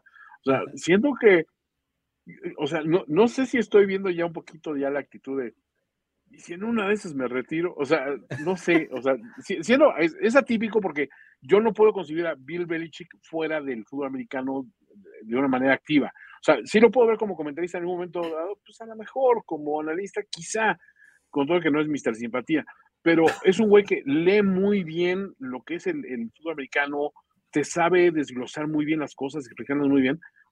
Y, dices, pues no será que ya está pensando como que en otra cosa, en otro futuro, otra cosa. No, no, no sé qué pasa por su mente. Y, y, veo este juego, digo, pues creo que van a ganar los Bats, pero no sé por qué, o sea.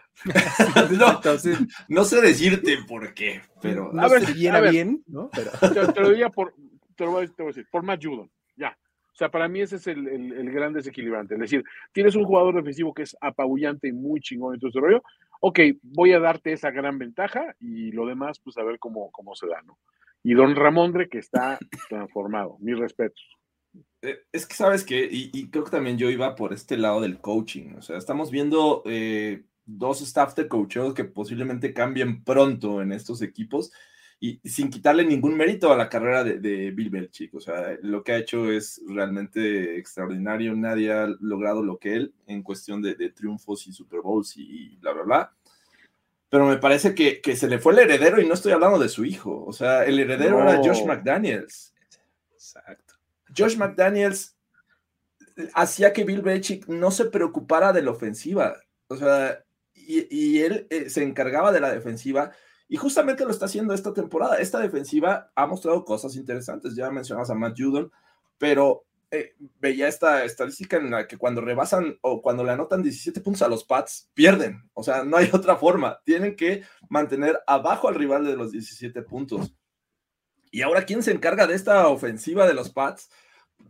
Rafita Patricia y se encarga Joe Judge. Joe Judge es el, el entrenador de corebacks. Vean cómo está Mac Jones en ese momento. Pepe Juez. Rafita, Patricia es el play caller y es el, que lleva la ofensiva. Vean cómo está sufriendo. O sea, es una ofensiva en que, que, le cuesta trabajo establecer un juego aéreo sólido. De repente ves chispazos y dependes de lo que haga Ramondre. Y bueno, Harris no, no, no ha estado ahorita recientemente por lesión, pero es, bien complicado ver estos pads porque la ofensiva no carbura, no, no tiene esta, estas variantes que de repente veíamos con Josh McDaniels y creo que le está costando trabajo a, Bill Belichick aceptar su error, porque a final de cuentas él los trajo, él los dijo, vénganse, ¿sí? ayúdenme, y es un error obviamente de Bill Belichick y no quiere aceptarlo, pero bueno que aparte este comentario viene a refrendar lo que dijo Luigi, ¿no? De, de, Mac Jones. O sea, ¿no crees que tú tienes cierta responsabilidad en este pedo? O sea, igual, esas, ¿no? Igual y estoy diciendo una pendejada, ¿eh? Vamos. No eres tú como el coreback de este equipo, ¿no? Exacto. Just speedballing here. Voy a tirar una idea, ¿no? Digo, por decir algo. Y del otro lado, ¿qué, puedes argumentar? Eh, que, vamos a ver un gran juego de Kyler Murray con toda esta sólida defensiva. Sigue siendo sólida de los Pats. A ver, ahí les va. Eh, eh, este, me, eché un clavado a, esto y Bill Belichick en esta temporada, si algo le sale mal, es jugar contra Está 0-3 móviles. Ok está 0-3 en, partidos contra quarterbacks que tienen estas características. Semana 3 pierde 36, perdón, 37-26 contra Baltimore. Cuando, cuando Lamar Jackson estaba jugando muy, muy bien. Ajá.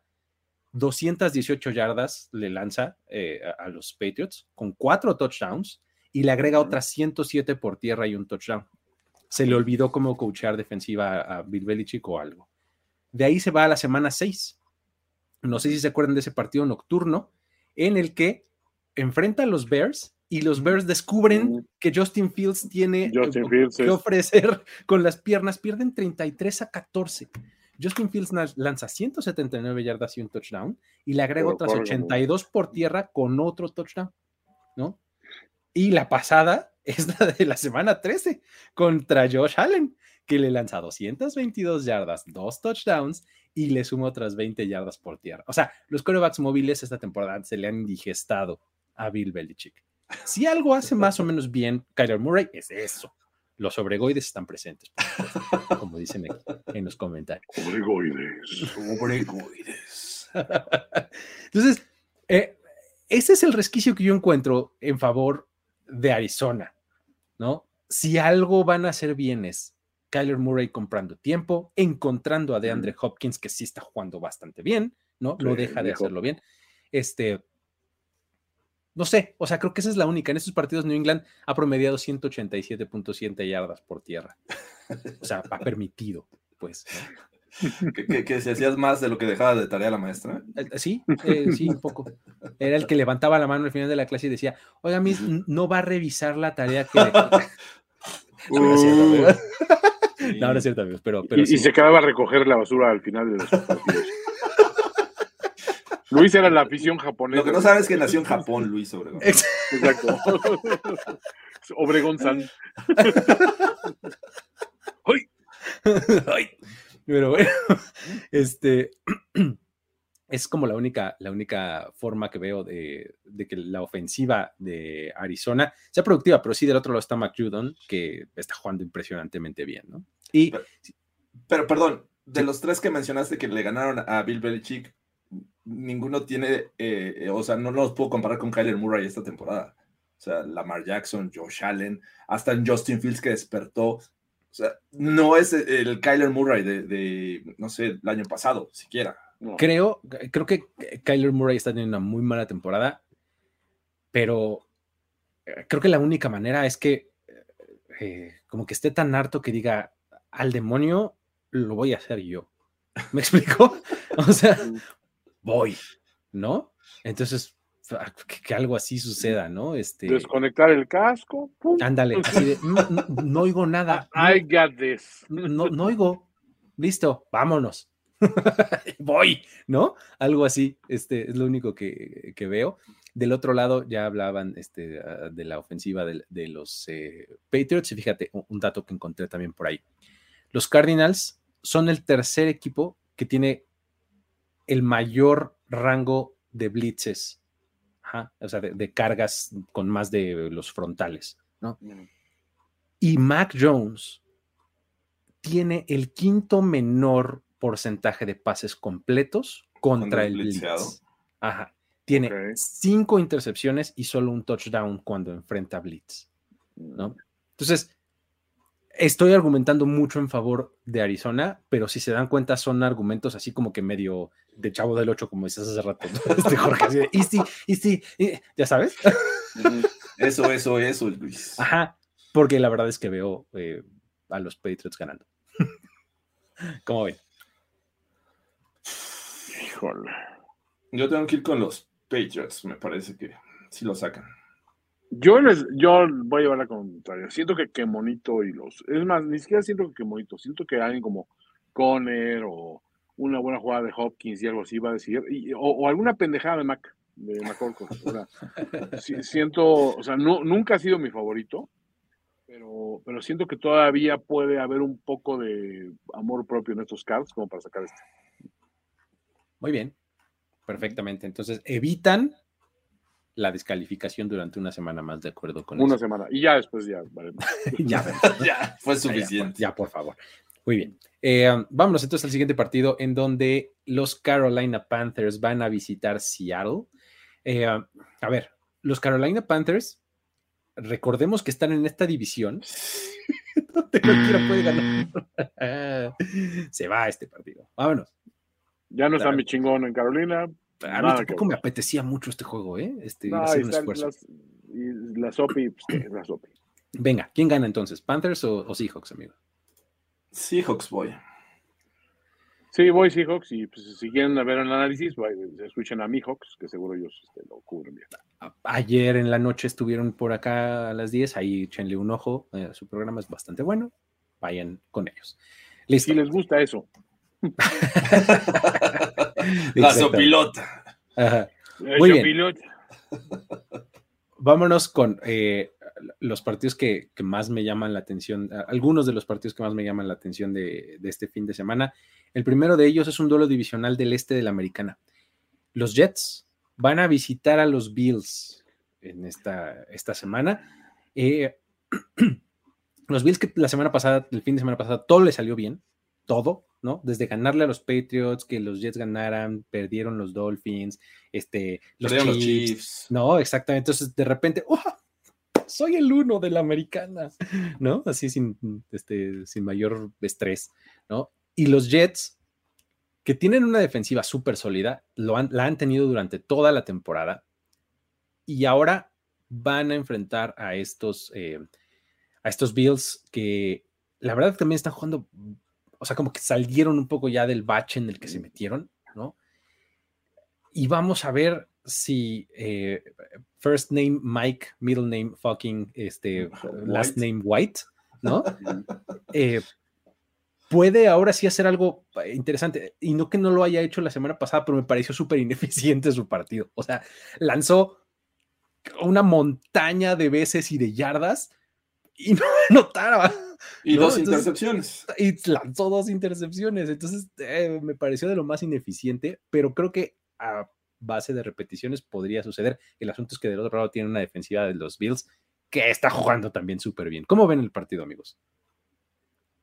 Bien mencionas, creo que eh, los Jets tienen que seguir aferrándose a este juego defensivo. Ya les ganaron a los Bills, ya más o menos saben qué esperar, ¿no? Entonces, tienen una idea de cómo enfrentar a Josh Allen, que hay que decirlo, lo que mostraron en el pasado jueves fue algo que, no venían haciendo y es darle el balón a sus running backs. O sea, le dieron cualquier cantidad de ocasiones el balón a Cook y a Singletary y, y fueron efectivos. O sea, no se toparon con pared, avanzaron el balón y le dieron la oportunidad que cuando Josh Allen eh, hiciera un play action, pues las defensivas le, creyeran que le iba a dejar el balón a los running backs. Entonces, creo que eso es importante porque estamos viendo que esta ofensiva también puede acarrear el balón. Entonces, no, no solo con Josh Allen, con sus running backs. Eh, y, creo que en general me gusta, me sigue gustando. Gabe Davis responde en los momentos importantes. Esa jugada que hace Josh Allen en el sideline ya parecía que se salía y cruza el pase prácticamente brincando. Wow, eh, está regresando a esos niveles de principios de temporada en que decíamos que era un candidato a MVP. Entonces, esa ofensiva y contra esa defensiva me parece que va a ser lo mejor que vamos a ver en, el juego, ¿no? Es, es, lo que más se me antoja. Del otro lado, vamos a ver qué, qué, versión. Sigo creyendo que Mike White es alguien que te da un buen juego y los siguientes ya empieza a ir para abajo, empieza a ir para abajo y comete errores. Entonces, pese a que vimos que casi le sacan a, a los Vikings, pero son los Vikings, hay que aceptarlo. A los Vikings no ganan más de una, eh, una diferencia de ocho puntos. Así es que, bueno, se complicaron la existencia los Vikings, les permitieron a los Jets. Pero creo que la defensiva de los Bills es todavía un poquito mejor que la de los Vikings. Pese a que no va a estar Von Miller ya por el resto de la temporada, tienen jugadores jóvenes que saben presionar y que saben jugar muy bien.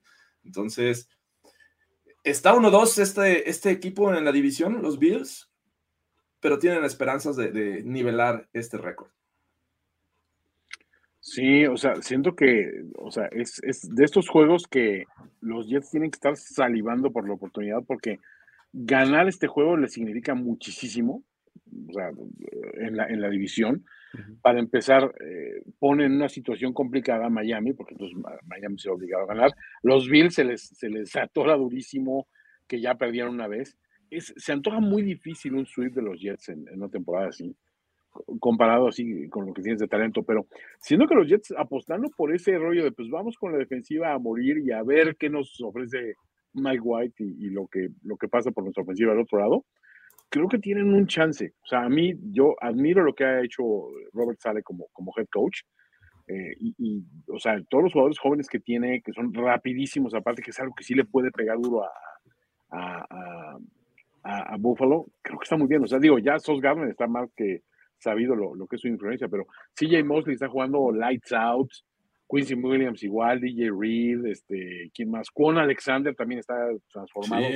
creo que es, es, un equipo que realmente le complica mucho la situación a, a, McDermott, ¿no? O sea, el decir, híjole, no va a ser algo tan fácil como, pues vamos a buscar una opción con, con Stephon Diggs, que seguramente va a estar más que encimado Sos Gardner sobre él y pues ver quién más, o sea, no sé, tendrás que recurrir a la inventiva, a Dawson Knox a lo mejor. Gabe Davis no lo he visto tan constante como para decir, ese es nuestro hombre de confianza, ¿no? O sea, es, es un juego bien complicado y, y, sí te voy a decir que aquí si algo se le atora un poquito a, a Buffalo, eh, es que todos, todas las predicciones que teníamos de ellos para postemporada, la misma campaña Josh Allen MVP, como que se tambalea por todos lados, ¿no? Y, es, eh, es un escenario en el que si de repente algo se les atora a los Bills, los Jets les pueden dar juego, ¿eh? O sea, los Jets en una de esas los ponen contra las cuerdas, o sea, con, con unos dos errores o algo así, en una de esas. O sea, a mí me impresiona mucho lo que están haciendo tanto Garrett Wilson, o sea, Garrett Wilson, con, o sea, está muy impresionante. Las últimas dos semanas que ha tenido han estado increíblemente bien. Ahora resulta que Sonovan Knight es un personaje relevante en nuestra NFL en 2022. ¿Cómo por qué? Ajá, pero, pero tiene al menos 100 yardas totales en las últimas dos semanas, ¿no? Entonces, eh, vamos, eh, del otro lado, o sea, va a enfrentar una defensiva que, que Von Miller no está. Que puedes argumentar que Von Miller no era como la columna vertebral de esta defensiva. O sea, puedes argumentar que pierden como que la cereza en el pastel de la defensiva, ¿no? Que, así siempre vi yo a Von Miller en esta defensa. Que el que hace la jugada en un momento importante, ¿no? Este, el asunto es que tampoco está Gregory Rousseau. que es otro pass rusher. ¿no? Entonces van a tener que confiar mucho en ella y Peneza, van a tener que confiar mucho en Ed Oliver, etcétera, en esta, en esta frontal para eh, poder detener el juego terrestre, para este, eh, contener ahí eh, al ataque de los, de los Jets, que de repente también vimos que el, el Moore está regresando a la relevancia. ¿no? Entonces, insisto, creo que si algo se resbala, se tropieza este, Josh Allen en la ofensiva, algo por el estilo, creo que esta defensa de los Jets le puede crear oportunidades extra a, eh, su ataque y darles juego. No más que eso. o sea, pueden poner bueno el partido, pero creo que los Bills siguen siendo superiores. ¿no? Híjole. ¿Cómo lo ven? Es que sí son superiores, pero. pero quiero creer. Yo también quiero creer, quiero, quiero vivir ese sueño, señor Poole. Robert sale. J-E-T-S. Sí, voy, yo, yo voy Jets, ¿eh? Venga. Jorge. Yo creo que los Bills lo sacan. Eh, son locales. Es tiempo de, de, corregir lo que hiciste mal en el primer duelo. Así es que eh, me gusta, me gusta mucho este duelo. Y ojalá sea tan cerrado como creo que lo va a ser, pero creo que sí lo sacan los Bills. Es, un, es un, partido que, está eh, parejo y que va a estar interesante, ¿no? Este. Perfecto. Ese es el este de la americana que nos presenta este duelo, pero el este de la nacional no se queda atrás y también nos trae uno en donde Philadelphia Eagles va a visitar Nueva York para enfrentar a los Giants. Aquí tenemos otro escenario de calificación. Filadelfia puede asegurar un lugar en postemporada solamente con una victoria o con empate. Eso dependiendo de ellos mismos. Si queremos irnos a otro lado, si ellos pierden, entonces necesitarían que San Francisco perdiera y que también perdiera Seattle para que ellos aseguraran un lugar en postemporada. No están todavía en posición de reclamar la división, pero asegurarían un lugar en postemporada. ¿no? Entonces, este partido puede ser importante porque pues ya, eh, digamos que tendrían el lugar asegurado y estarían peleando solamente por el seeding, ¿no? Entonces, eh, van a estar eh, como que con todos los cilindros abiertos, ¿no? Y del otro lado están los Giants que cada vez, poquito a poquito, encuentran más el nivel que esperábamos que tuvieran en el off-season, ¿no? O sea, no sean un equipo malo, pero ya están aterrizando en su realidad de a poco. No sé qué opinan. ¿Cómo lo ven?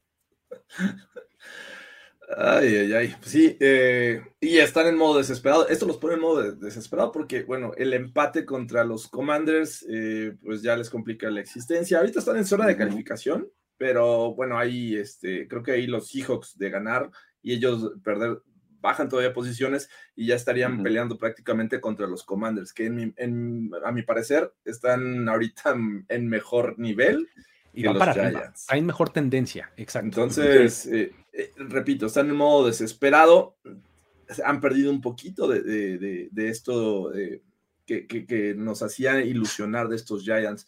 Y del otro lado, pues hay unos, unos Eagles que también nos hicieron dudar en un momento, ¿no? Perdieron el invicto contra los Commanders, los Colts casi les ganan, pero después dijeron, y, empezamos a dudar y decíamos, creo que ya vienen para abajo, y vienen estas derrotas importantes contra los Packers y contra los Titans recientemente, en las que dices, no, caray, Jalen Hurts es una máquina, si no te destroza por tierra, te destroza por aire, Brave lo retó a que le lanzara, lo hizo y lo hizo muy bien, ¿no? y bueno, realmente brillan estas piezas que de repente están como muy discretas cuando vas con el eh, juego terrestre, pero que de repente Miles Sanders te anota, eh, Kenneth Gainwell este, es, este, una pieza importante también en el juego aéreo, pero AJ Brown, tienes a Devonta Smith, eh, la verdad es que están jugando muy, muy bien estos Eagles. La defensiva me parece que es una de las que más sacks este, consigue. Un Dennis Jones tiene más de 40, creo ya casi llegan a las 50.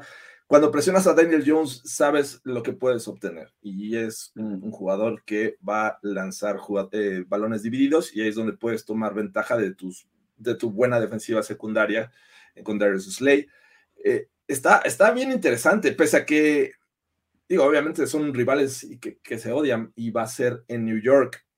Creo que es un gran reto para los Eagles, para seguir demostrando que este, son capaces y contendientes al título del Super Bowl. Y a, a, pesar del mal ritmo de los Giants, me parece que no vamos a ver un juego tan, tan este, separado en, cuestión de puntos. Sí, es que, es que Eagles como que estamos en la, en la época del año en que todo el mundo le empieza a buscar sí, pero, ¿no? O sea, a, a equipos sí. como Eagles. O sea, sí gana, pero, pero ve a quién les han ganado, o sea, y en qué momento, entonces, pues sí, no le hace, pues el, el récord. Sí, güey, pero a estos les ganaron por, por un punto, pinche equipo cutre, y, sí, bueno, sí, pero, sí, pero, pero perdiendo a los commanders, pues sí, pero, o sea, pero siguen ganando. Y por el otro lado, o sea, cuando analizas los argumentos de por qué están ganando, dices, ok, a lo mejor no han sido las más holgadas todas sus victorias, ni contra equipos en su mejor momento, pero se ha ganado y se ha ganado bien y tienes buen diferencial, ¿no? O sea, que, que es otra cosa importante. Aquí la cosa es cuando los empiezas a, a, comparar con lo que le viene a los Giants, porque bien, bien, están diciendo, o sea, la magia Dable como que dio para los primeros siete juegos más o menos y de repente como empezaron a, ahí a mostrar, bueno, pues, bueno, o sea, es que no es de que sean malos, lo que pasa es que no son tan, tan, tan avasalladores. Después de ese empate, que llegas, después del empate, anímicamente, ¿qué traes? O sea, creo que es, es creo que es mejor un, una, una derrota decorosa que un empate como el que, como, como, que mostraron ahorita, ¿no? Que dices, neta, o sea, por eso, por eso empatamos, porque nuestro coreback tuvo regresiones al coreback que solía ser antes. O sea, son, son muchas cuestiones que te hacen pensar que dices, híjole, un equipo que viene mal, que bien sosteniendo un nivel muy cabrón, se enfrenta a un equipo con los Giants que todavía los tiene que enfrentar dos veces en cinco semanas. Exacto. Y justo en tu momento en que vas a la baja, porque es claro que este equipo va a la baja y que ya se evidenció de que les quitas a Zaquan y los metes en todos los apuros del mundo. Porque pues es, que es, lo único o sea, que hay. Es lo, es lo, que hay. O sea, Daniel Jones pues, es el Josh Allen de Wish, güey. O sea, que dices, no, güey, o sea, sí te pareces y todo, y medio pero no eres Josh Allen. O sea, no tienes esa potencia de brazo, no tienes esa velocidad, no tienes, o sea, no es tan, tan elusivo el campo abierto, no es tan, tan, tan difícil de, de taclear como es Allen por el mismo físico. O sea, ya empieza a ver la realidad que tienes a, a la mano, ¿no? Entonces, pues sí, o sea, siento que eh, el golpe de realidad que mencionabas va a ser duro, o sea, y no, no está fácil. ¿Y sabes cuál es el asunto? Mencionabas lo de lo de lo del empate. Uh -huh. a, a mí no se me olvida que este empate, desde mi punto de vista, se le debe a Brian Dable. O sea, Un poco sí, ¿eh? a Brian Dable y su decisión de patear en cuarta y uh -huh. cuatro o cinco o algo así en el campo sí. de tu rival, ganando 15 yardas o algo así de posesión de sí, campo. Sí, o sea, sí, no, fue eso. O sea, y, y, se supone que esa era tu fortaleza, Brian Dable. Sí. Y eso o sea, fue lo que, que te hizo patar. Ese ese, ese swagger que tenían, ese, esa situación de, güey, somos un equipo en el que nadie cree, pero podemos hacer grandes cosas, como que de repente se borró muy de, de golpe de, oh, chinga, o sea, como, ¿por qué hiciste eso, güey? Los Lions le robaron el alma. Sí, no, rarísimo, ¿no? O sea, el tío Dan Campbell tiene ese... ese... y del otro lado tienes un equipo de Filadelfia que, a ver, hay que ser claros, a mí me parece que es él o uno de los dos mejores equipos de la liga en este momento porque uh -huh. tiene cualquier cantidad de recursos para resolver el partido. Ya lo mencionabas, Jorge. O sea, si no van a correr, pues que no corran. Ahí están AJ Brown y, y, y Davonta Smith. Devonta Cada Smith. uno va a tener más de 100 yardas y el coreback va a tener más de 300 y listo. Ah, no es un buen día para lanzar porque en Nueva York y va a ser frío y están en el exterior y no sé qué. No importa qué te parece si corremos 40 veces, lo repartimos entre Jalen Hurts, Miles Sanders, este eh, Kenneth Gainwell y este, Boston Scott. Entre todos nos vamos a aventar 170 yardas. No pasa nada. Este, y la defensiva va a amedrentar al coreback y cuando lance ahí medio mal, ahí va a estar alguno de mis playmakers de la, de la secundaria y se va a robar el balón. O sea, tienen cualquier cantidad de recursos para resolver los juegos en Filadelfia. Entonces, eso me parece que es eh, súper, súper destacado en Filadelfia, ¿no? Entonces, eh, enfrentando a un equipo como el de New York en este momento, parece que es un duelo que sí va, va, a ser complicado por su naturaleza, porque divisional y por lo que sea, pero creo que los, los, los Eagles van a encontrar una forma de las N que tienen de resolver el partido. Así lo veo. ¿no? Sí. Yo también creo que el, el, favorito tiene que ser los Eagles, están jugando mejor uh -huh. y pues tienen mucho más talento, e incluso en coaching ahorita, este... Está, Siriani está jugando Siriani digo, está, muy bien. Uh -huh. Sí, sí, sí, sí, muy bien. Perfecto. Pues bueno, vámonos entonces con Filadelfia. Eh, nos quedan tres partiditos y vamos a hablar del que nos pusieron en Sunday Night Football hace poco. Estaba el Chiefs contra Broncos. Este, fíjate, a ver, el mérito que tienen los Broncos de quitar de, de Sunday Night a Patrick Mahomes. Se puede, muchachos. ¿Cómo lo hicieron? Eh, aquí está eh, el, el, duelo de quarterbacks del 2020. Creo que por el resto de su carrera vamos a estar eh, hablando de Tua Tagovailoa y Justin Herbert de manera enlazada, ¿no? Este, por cómo fueron seleccionados en el draft. Este, va, va a estar ahí. No sé si este partido esté tan parejo como queremos que esté. A ver, ustedes me dirán. ¿Por qué? Sí, Justin Herbert es espectacular y sí lo queremos ver en primetime porque hace big time throws y toda la onda. Pero según yo, los Dolphins me parece que están en un mucho mejor momento, están mucho mejor coachados y tienen mucho mejor roster este, que los Chargers. En una de esas, esto se nos sale de control. No sé qué opinen. A ver, échenle ustedes y yo les, les platico mis argumentos después. Te recuerdo que es el mismo Luis Obregón, que la semana pasada decías, no, los Dolphins están para pelearle durísimo a los Niners. Tómala. O sea, y, y, Big Cock Brock llegó y dijo, not on my house. Exacto. O sea, siento que estás, estás, o sea, yo también me siento bien por tu, qué padre, que le está yendo bien. Pero siento que todavía el entusiasmo por los Dolphins todavía está un poquito, o sea, siento que le falta un poquito todavía de, de amachinar, digamos, de amacizar. O sea, es un pozole que lleva, no sé, como una hora apenas este, en, en, en, el punto de ebullición. Exacto. Todavía le falta agarrar un poquito más de, de, de sustancia.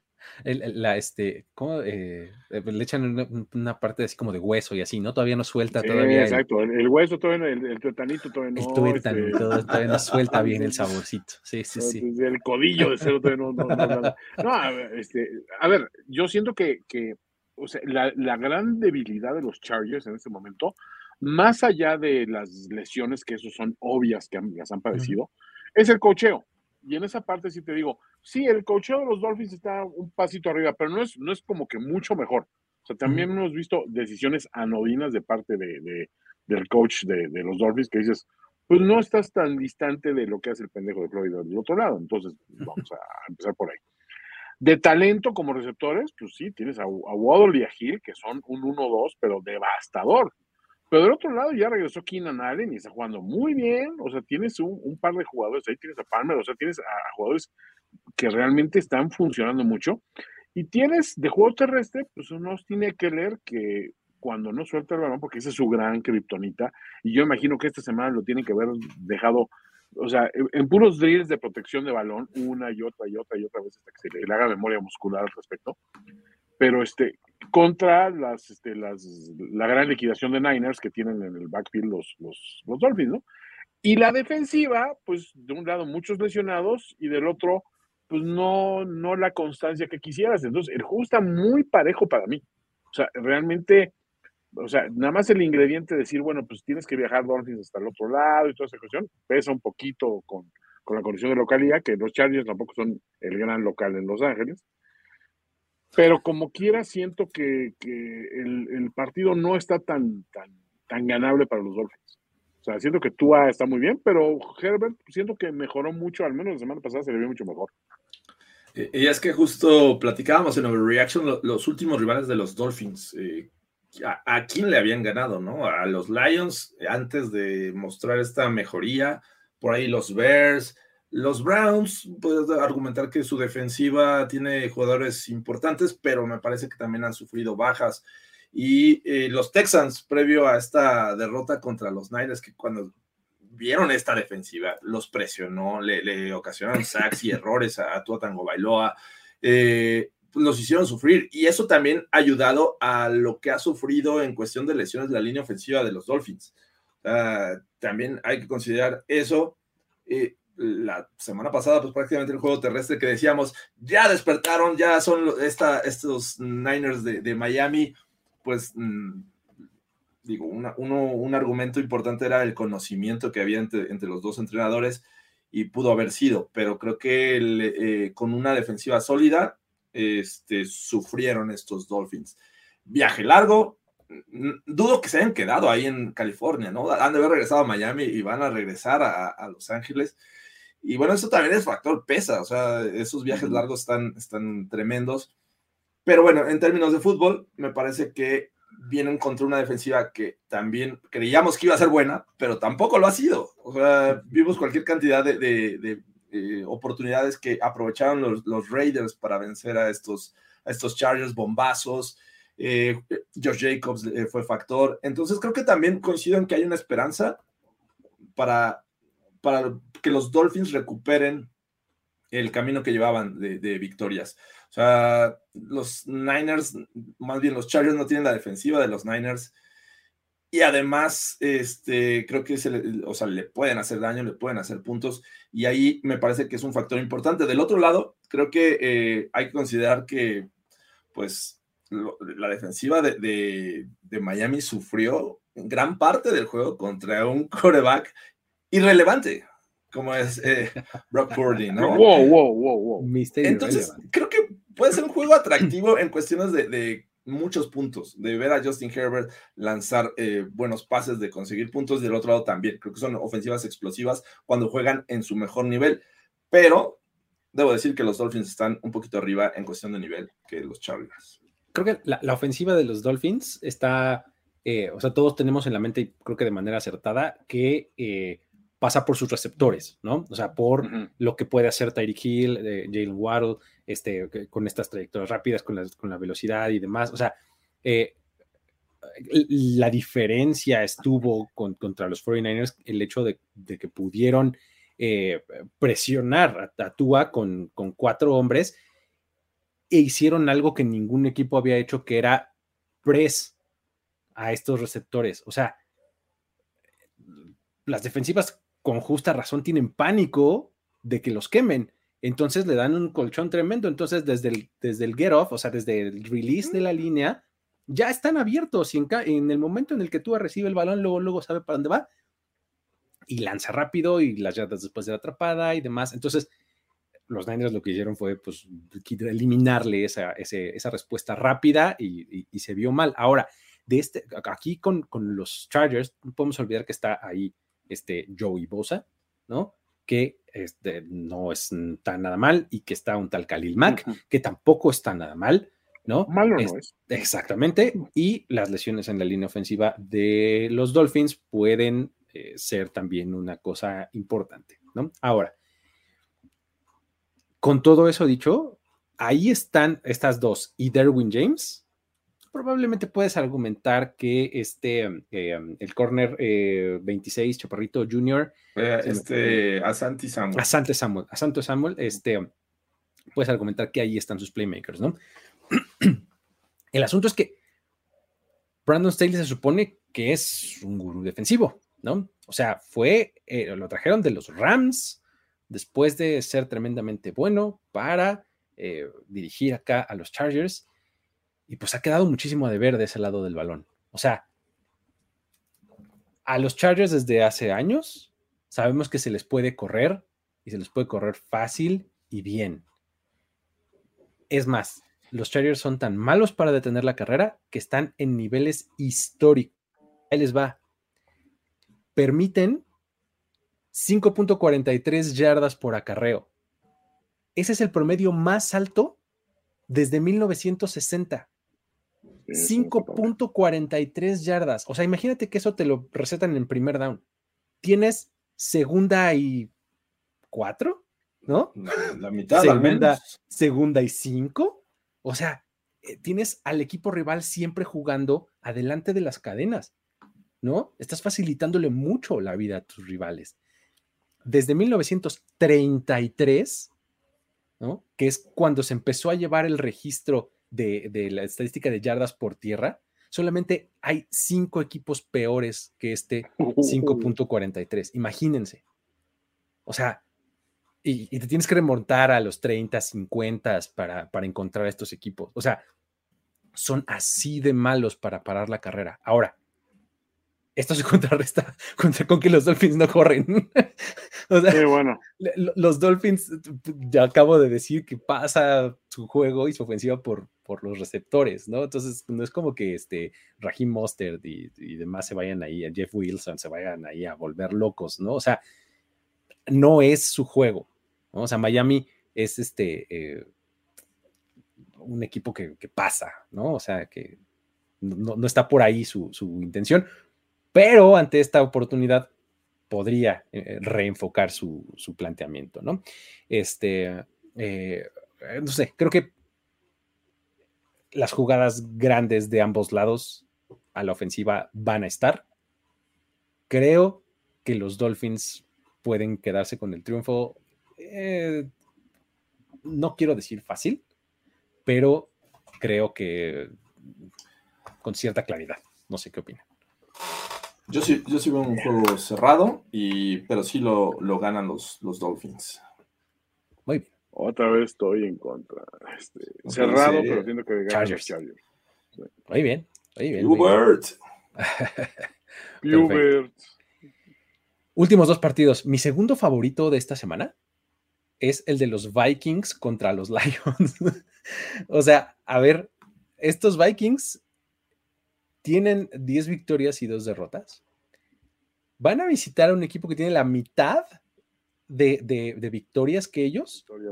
¿Y cómo te hizo dudar? Pero lo veo tan peligroso para los Vikings. Juego trampa. O sea, lo veo peligrosísimo. Estaba viendo hoy en, en Twitter a alguien que hizo un ejercicio de voltear los resultados de menos de una posesión a lo largo de toda la temporada si eso su, su, se habría sucedido, los Vikings. los Vikings. estarían con una sola victoria, serían el peor equipo de la NFL. Entonces, sí. Los últimos nueve victorias han sido por ocho o menos puntos de los Vikings. Está muy cañón. ¿Y qué hacen los Lions? Cuando ganan, te aplastan. o sea, sí. te apalean. O sea, no van a mantener el juego cerrado. O se dejan apalear, ¿no? O sea, el la blanqueada y demás, ¿no? O sea, que también nos han mostrado. No van a jugar cerrado los Vikings y los Lions. O sea, por eso es que digo, ay, no sé qué puede pasar, ¿no? Eh, nada más como último dato, Minnesota puede asegurar esta semana el título divisional del norte de la nacional ganando. Gana Kings in the North y listo. ¿No? Obviamente aseguran lugar en playoffs, aseguran por lo menos un partido en casa y este, estarían peleando solamente por seeding de aquí en adelante. Es el segundo encuentro del año entre estos dos equipos. En el primero, eh, 28-24 a favor de Minnesota. Casi ahí lo ganan los Lions. Exactamente, ahí está uno de esos partidos que se decidió ahí apenas. De hecho, no sé si te acuerdas, pero empezaron ganando 14-0 los Lions ese partido. Sí. Y, y, Minnesota encontró la manera de regresar, ¿no? ¿Cómo, ¿Cómo, ven este juego? O sea, a mí no saben lo nervioso que me pone este, si fuera yo los Vikings.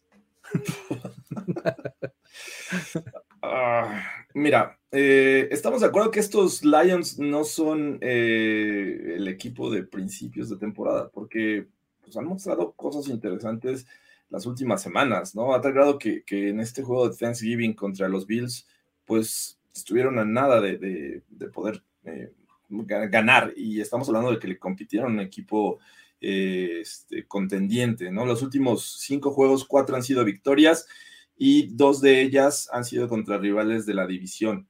Pero lo mejor es que estamos viendo esta, este resurgimiento ofensivo. Leía un artículo de, de qué es lo que está pasando con estos Lions recientemente que están mostrando cosas interesantes.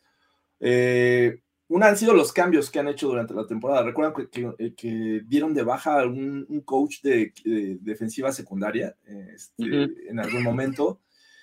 Y, y, decíamos, bueno, ¿por qué vas por ahí, ¿no? O sea, si eh, Aaron Glenn es el coordinador defensivo, eh, su especialidad es esa. Y bueno, algo debió haber visto que no le gustó y, este, pese a que el coach leía que era uno de los más queridos dentro de este staff y pues, lo dejaron ir. El caso de TJ Hawkinson, uno de los mejores jugadores que para nuestro gusto eh, fue un error, ¿no? Haber dejado, haber dejado ir a, TJ Hawkinson. Y resulta que, que Jared Goff en, esta, en este lapso en el que no está TJ Hawkinson, ha lanzado siete pases de anotación y una sola intercepción. Eh, el juego terrestre eh, es algo de, lo que ya vemos que, estos Lions están aprovechando cada vez más. Leía que al principio de la temporada corrían más de 16 conceptos de, este, por tierra de ataque terrestre. Ahora ocupan un poco más, y estamos viendo los resultados, ¿no? Jamal Williams siendo efectivo en, zona de, este, de, gol. La línea ofensiva es una de las mejores. De repente ahí eh, de Andre Swift también siendo factor. Y Amon Razan Brown, no lo podemos eh, descartar, que es alguien que, eh, que, ha sabido conectarse. Y sobre todo el crecimiento de Jared Goff este, este, en este lapso en el que estamos viendo a los Lions no solo ganar, sino recientemente, pues prácticamente pasarle por encima a los Jaguars. Se está, se está viendo muy bien Jared Goff y creo que la defensiva también es otro, otra situación que ha mejorado, ha, sabido ocupar a sus jugadores eh, mejor. y también leía, por ejemplo, el caso del novato Hutchinson, que ya lo dejan salir más en, tres puntos o en cuatro puntos, que es justo donde lo aprovecha o, se siente mucho más cómodo que salir en dos puntos, es decir, parado. Entonces, ese tipo de cambios que están haciendo y de ajustes y el, el ambiente dentro del locker room me parece que está ayudando a estos Lions a sentirse mucho más cómodos con el staff de coacheo, sentirse más cómodos al momento de ejecutar y lo estamos viendo. Así es que me hizo dudar enormemente este juego. Sinceramente, yo veo como favoritos a los Lions. Eso, Chihuahua. ¡Wow! Restore the Roar en algún momento era su. Este, ¿No? Estos Lions, o sea, sí es, es, una, es una historia. A ver, toda la semana, todavía la semana pasada, los, los Vikings traían ese, ese diferencial negativo en puntos y es consistencia con lo que decías, Luis, de, de, extrapolar esos, esos, este, esos juegos cerrados, ¿no? Pero, pero como quiera dices, bueno, con una ofensiva así de, o sea, con esa cantidad de, con esa cantidad de jugadores preponderantes que tienen, o sea, tienen puro protagonista, esperabas como que más de ellos. Entonces sabes que pues ahí lo que les duele es la defensiva, que es, es justo lo que, porque la defensiva de los Lions permite como 60 yardas más que el promedio de la NFL. O sea, sabes que es un equipo que sí es vulnerable por ahí. Ya esta, esta semana ya están en respetabilidad de decir, güey, ya nuestro balance es de 10 puntos, así de al río, o sea, en los números negros, ¿no? Aún así no es nada. O sea, no es, no es algo como para gloriarse. Y del lado de los Lions, sí es un equipo que honestamente lo acabas de analizar, tienen en cinco juegos, cuatro victorias las últimas semanas. Entonces, ok, algunos de los rivales son los Packers, que dices, bueno, pues los Packers ahorita le están ganando todo el mundo, pero pues son los Packers. A los Bears en un juego divisional cerradísimo, pues se le ganó a los Bears. Le ganaste a los Giants, que todavía estaban con el hype de los Giants, ¿no? Eh, pierdes con los Jorge, eh, fue cuando le, quitaron el alma a Dable, ¿no? Totalmente. Y pierdes, pierdes con los Bills por un gol de campo que aparte fue un, partido que era, vamos a decir empatable, no, no ganable, pero vamos a decir empatable. Y luego le, le ganas, pero muy contundentemente a los, a los Jaguars, y sobre todo, sí, el, el tema de, de Jared Goff es bien, bien raro. O sea, lo ves y dices, a ver, güey, no voy a confiar en Jared Goff porque es Jared Goff. Pero lo que estás haciendo en los momentos clave, pues está funcionando, ¿no? O sea, y, y sí tienes la explosividad, sí tienes todos los elementos para decir, ¿por qué no? ¿Por qué no nosotros? Además de que el resto de tu calendario tienes otra vez a los Bears, tienes otra vez a los Packers, tienes a Carolina, y pues está, ese las pruebas duras son Vikings y Jets en estas dos semanas. Pero dices, imagínate que por ahí se va dando una sorpresita con los Vikings, y te metes hasta con marca ganadora como segundo de tu. Güey, ¿por qué no? O sea, vamos, yo quiero creer. Está buenísimo. Está bien padre. O sea, esos, aparte son, honestamente, son bien pinches divertidos estos rayos. Son de los mejores watch cada semana, o sea, de los mejores partidos de ver, de los más disfrutables, ¿no? Semana a, ver, semana. Eh, el juego, que, el juego de Seattle donde se alocaron anotando tanto Gino como el otro No mames, o sea, güey, se combinaron para noventa y tantos puntos, güey. Fue un juegazo. Eh, eh cuando le ganaron los comandos fue un juegazo. El primer juego contra Eagles, o sea, lo perdieron también por un gol de campo. este equipo está a tres goles de campo de estar con marca ganadora, o sea, en la temporada, y dices, güey, pues no está tan jodido. Sí, sí, sí, sí. Eh, creo que la clave la, mencionabas eh, en algún momento, desde mi punto de vista, Toño, es el juego aéreo de, ambos lados, ¿no? O sea, lo que pueden hacer o dejar de hacer eh, Fireworks. por pase, ¿no? Detroit es la defensiva que, que, más puntos permiten en, por aire, ¿no? Y pues, digamos que anotando como tal, ofensiva de Vikings es promedio, pero sabemos de la capacidad de Jefferson, de TJ Hawkinson y demás, ¿no? Adam Thielen, etcétera. Entonces, ahí hay algo importante. Luego, la defensiva de Minnesota es la que más yardas por aire permite. Yardas por aire, ¿no? Permite 283.6 por juego.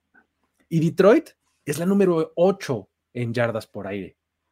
O sea, se puede, se puede, amigos. O sea, hay una manera en la que los Lions le ganan a, este, a los Vikings, porque además hemos, hemos visto que los, de repente los drives de los Lions tienen ciertas constantes. Tienen la constante de una jugada grande de Amon Russ Brown, ¿no? Así de un pase más o menos corto que eh, rompe una Lo transforma en eh, ya. 35, 40 yardas, ¿no? Avanza así un chunk y de repente están en zona roja. Ah, de Andre Sweet medio se, se, escapa lo taclean en la yarda 2. Y Jamal Williams, touchdown. Sí, ya es como que ya, ya lo ves y dices, estoy viendo el juego de la otra semana, pues ya, ya lo vi. Es, el equipo de Jabu. no, podemos. Eh, pasa un gato negro dos veces. No podemos dejar de, de, ver eso de los Vikings, ¿no? Que a final de cuentas han sabido ganar esos juegos apretados, ¿no? Sí. Y es la diferencia de tener un buen récord o, no. Y, o sea, tiene su mérito eso. O sea, desde mi punto de vista, lo que hacen los Vikings es también meritorio. O sea, podemos criticarlo mucho, pero también tiene su mérito que da, estar a tiro de piedra y acertar el tiro de piedra, ¿no? O sea, eh, que tu pateador haga la patada, que tu defensiva haga el stop al final, que te lleves la intercepción en el momento importante. Eso también cuenta es muy importante y por eso los Vikings están con récord de 10-2. O sea, también es meritorio y esos playmakers, pues tienes que respetarlos, ¿no? A la ofensiva. Lo único malo es que es, en, es a las 12. es a las 12, exactamente. Juego de 12 del día, ¿no? Este, ya sabemos. Horario Cousins. Eh, horario Kirk Cousins, exactamente. Mm. A mí, o sea, con, todo, con todo lo que me encantaría que ganaran los Lions, creo que los Vikings ah, se van a llevar el juego creo que ganan los Vikings. ¿Qué, opinan ustedes, amigos? Fíjate que mm, no, creo que en mis picks sí fui con, no recuerdo, pero yo ahorita estoy convencido de que los Lions es un equipo diferente y que esas estadísticas eh, a veces eh, son injustas porque hay que hablar de momentos. Los momentos que está viviendo los Lions no se compara al momento que de repente nos, decepcionaban estos Lions. Eh, eh, estos Lions es el equipo que yo esperaba ver desde el principio y que les costó trabajo llegar a este nivel. Pero ahorita lo están y los Vikings tienen, eh, sí, han ganado juegos cerrados, pero también nos mostraron esta terrible actuación contra los Cowboys. Es cierto, una defensiva mucho, muy diferente a la de los Lions, pero bueno, a fin de cuentas, juego divisional, creo que los Lions lo pueden sacar. Eso, perfecto. Híjole, es que.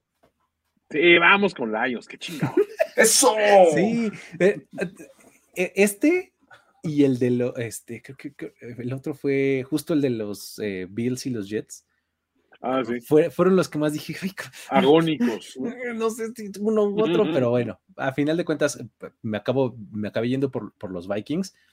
No me sorprendería ni tantitito que. que es que no, exacto el, que gane no, no, no, tiene por qué ser una gran sorpresa. Siento que los dos tienen muy buenos argumentos. así es. Pero bueno, perfecto. Vámonos al último juego de, esta semana. Eh, los Tampa Bay Buccaneers van a visitar, lo, esperen, los líderes de división Tampa Bay Buccaneers con récord de 6-6 6-6. van a visitar a los San Francisco 49ers. Uf, a ver, vamos a empezar por aquí. Se suponía que este iba a ser el duelo, el primer duelo en el que se enfrentarían Tom Brady y Jimmy Garoppolo. El universo dijo, wow, wow, a ver, No, tanta guapura en un mismo lugar pone en No peligro el space-time Claro. continuum, ¿no? no, no, imagínate, hay, hay gente que puede empezar a ovular y a, y a hacer y a, y a- a ovular este, óvulos fecundados espontáneamente, ¿no? Exacto. De repente, pinche explosión de mujer, ¿qué pasó, güey? No, no, no, no hubo cópula, hubo, hubo, la anunciación va a bajar un arcángel de Ajá. Jimmy G te ha mirado a los ojos, eh, María ya desde gracia porque Tom Brady te miró, o sea, sí, Los dos tocándose sus deditos. Así. Así Así como es. en la creación, así, ¿no? O sea, no se podía, ¿no? Entonces, el universo es sabio, ¿no? Entonces, por eso dijeron, no, no, no se mejor, puede. mejor así, mejor así. Exactamente, ¿no? Entonces, en vez de eso, tenemos el duelo entre un coreback que tiene 23 temporadas de experiencia contra un coreback que tiene 22 años de edad. O sea, no había nacido cuando Tom Brady llegó a la NFL. O sea, estábamos sacando la cuenta eh, Mike y yo en Historias de NFL para decir, wow, No se pierdan ese episodio, es, es lo más divertido a- a hablar de Mr. Irrelevant, hablando de Brock. Tenía tres meses y medio de edad cuando fue drafteado. O sea, Brock Purdy tenía tres meses y medio de edad y Tom Brady estaba siendo drafteado por los En el New England Patriots 199. En el 199, ¿no? Entonces, imagínense eso. Pero bueno, ahora es el primer eh, Mr. Irrelevant Brock Purdy que va a ser titular en un juego de temporada regular y pues bueno. Va a ser Brock, Brock. la séptima ocasión en la carrera de Tom Brady en la que va a enfrentar a un equipo que tiene un coreback que está debutando su primer, eh, su primer partido. Su récord hasta el momento, 6-0. Oregoides. Obregoides. Luke Siento que Big Cock Brock viene a romper esa racha. Luke Falk, EJ Manuel, Jake Locker, Tyler Palco, Matt Flynn y Luke McCown, los seis corebacks. Oh, Ok, entonces Purdy. ahí está Mr. Irrelevant. Mr. Irrelevant 2022. Pero, si queremos mencionar Mr. Irrelevant, del otro lado hay un Mr. Irrelevant. Que no se les olvide que el pateador de los Tampa Bay Buccaneers es, es Mr. Irrelevant. es Mr. Irrelevant Irrelevant. de la clase 2009. Sí, claro. Entonces es el duelo de los Mr. Irrelevants también. Abusados. A ver, ¿quién hace más puntos? ¿Brock Purdy? ¿O el Acabo de tener una visión, acabo de tener una visión del futuro. O sea, Ajá. estamos los tres con, con cabezas metidas dentro de peceras, así como Futurama. Ajá, ajá. Sí. Oye, ¿te acuerdas aqu- aquel episodio de, de- de Playbook donde, donde se enfrentaban Tom Brady contra Big Cock Brock? ¿Quién nos iba a decir que, que Purdy se iba a retirar con 10 anillos de supertazón? güey? O sea, que Jamás lo a vimos, Tom. Brady. o sea, en, en televisión, o sea, no, no, no, o sea, que ahí se empezó a escribir la historia. No, a ver, ya volviendo un poquito a los pies sobre la tierra.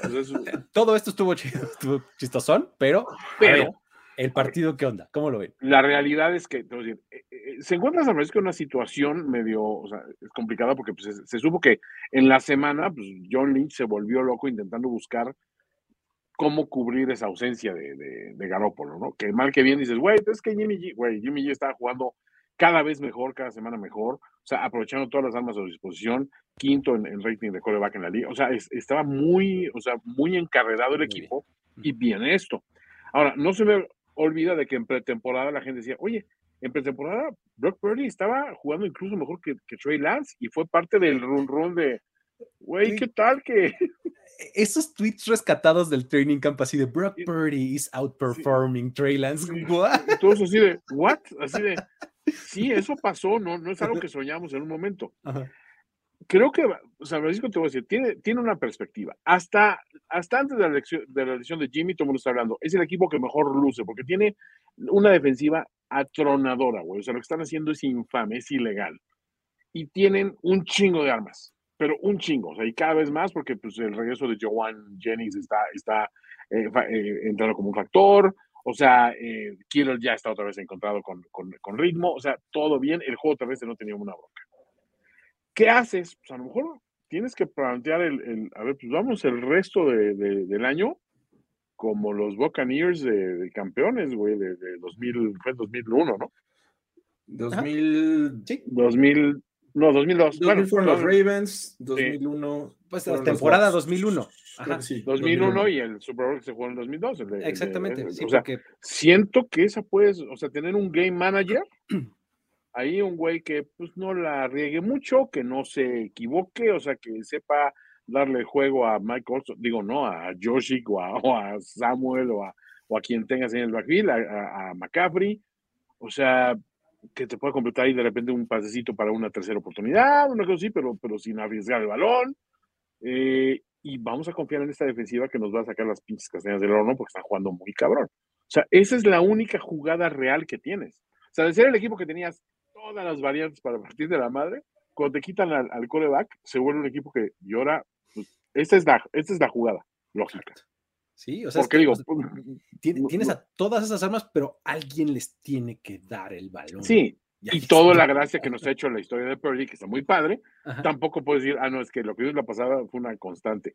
Mucho mérito haber ganado ese juego, cuando era un juego que en el papel lucía más o menos parejo, y pues podías argumentar de que, de que está teniendo una temporada tuya, pues la mejor de hasta el momento de su carrera, con grandes este, jugadores a la ofensiva, pero pues todo se desbalanceó porque la defensiva de San Francisco está muy cabrona.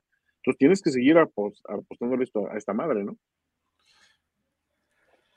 Ah, qué, complicado, ¿eh? Sinceramente, eh, del lado de los Niners y, creo que también del lado de los Bucks. La, semana 13 fue, un, eh, clave para ambas franquicias en esta temporada. Una, pues obviamente la lesión de, Jimmy Garoppolo y tener que depender de un quarterback que sí es este, relevante, pero en este juego contra los Dolphins le vi cosas interesantes. O sea, la presencia que tuvo en, la bolsa de protección, no se desesperó, la, eh, tenía jugadores encima y aún así lanzó, se conectó lanzó la intercepción, pero se recuperó. O sea, no es un tipo que se, que se vino abajo después de eso. Se mantuvo y llevó, este, ayudó a que esos Niners eh, se llevaran esta, esta victoria. Del otro lado, pues Tom Brady, siendo Tom Brady, en el momento que más necesitaban, porque creo que de haber perdido los Bucks ese pasado Monday Night contra los Saints, habría estado bien complicado ganar la división. Y creo que ese último drive tiene a los Bucks en la narrativa de que ya son favoritos para ganarla y metiéndose a playoffs es otra historia.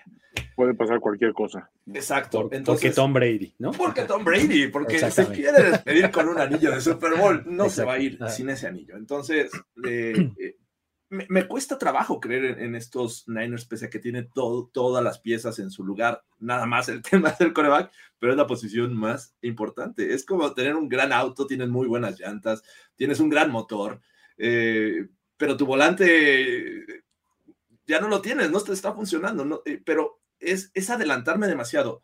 Quiero creer e, en, Brock Purdy porque, repito, vi cosas que me hacen tener esperanza, porque a final de cuentas va a estar bien cubicado. Defensiva, playmakers. O sea, ya con eso, creo que Kyle Shanahan puede trabajar y hacer una estrategia, un plan de juego en el cual no tengas que arriesgar tanto el balón con Purdy y sí dárselo en acarreos eh, con Divo Samuel, con Christian McCaffrey, eh, pases cortos a Yuk, eh, por ahí un pase, un screen pass con, con George Kittle. O sea, tienes la, posibilidad de seguir operando y generando peligro al, rival. Y tu defensiva, pues está en un buen nivel. Pero bueno, del otro lado es Tom Brady, que a pesar de, todo lo bueno que podemos hablar de él, alrededor no cuenta con el mejor talento en todo en, muchos años, me parece. La defensiva de repente ha tenido buenos momentos, otros se ha perdido. La línea ofensiva tiene sus, temas, por ahí vimos problemas de holdings la, semana pasada. Eh, sus, sus, wide receivers son buenos, pero de repente se pierden. Julio Jones, eh, Mike Evans. Entonces, ah, eh, es un juego complicado, pero creo que sí hay un momento para que Tom Brady diga, ya regresé, ya se acabaron los problemas, es este juego. Sí, pues es un statement. Y, tomando lo que dice Itzel de que si saben ajustar los Niners, yo diría que no mucho, ¿eh? O sea, ese es el problema que yo le he visto y lo he comentado varias veces, de que el cocheo de Shanahan no es que haya ajustado bien las segundas mitades, de hecho, tiene, generalmente tiene malos planteamientos para arrancar, porque los Niners han arrancado flojón casi todos sus juegos. O sea, y después han dependido de grandes jugadas a la defensiva para estar en una posición óptima para anotar, pero eso no es de, un ajuste de cocheo, es una voz de que pues, el equipo a final de cuentas se encuentra en la mejor posición gracias a que ahí te ubicó tu defensiva, ¿no? Entonces, esa es la parte que digo, pues no. Ah, tampoco es que el cocheo de los Buccaneers sea así nada para escribir a casa. Tienes, del otro lado tienes un, un, coordinador ofensivo muy cabrón, siento yo, en Byron Leftwich, o sea, con, los Buccaneers. Y del otro lado tienes un Demico Ryan, que también es muy bueno como coordinador defensivo. Entonces siento que son fuerzas equiparables. Pero sí, el momentum anímico que tienen que estar viendo los Buccaneers después de la victoria pasada, tiene que ser muy relevante. Tiene que ser, güey, o sea, todavía lo tenemos, ¿no? O sea, es, es, esa banda que regresa a dar conciertos después de un chingo de estar fuera y todavía prende la gente se voltean a ver y bien chingones. Lo tenemos, amigos, lo tenemos.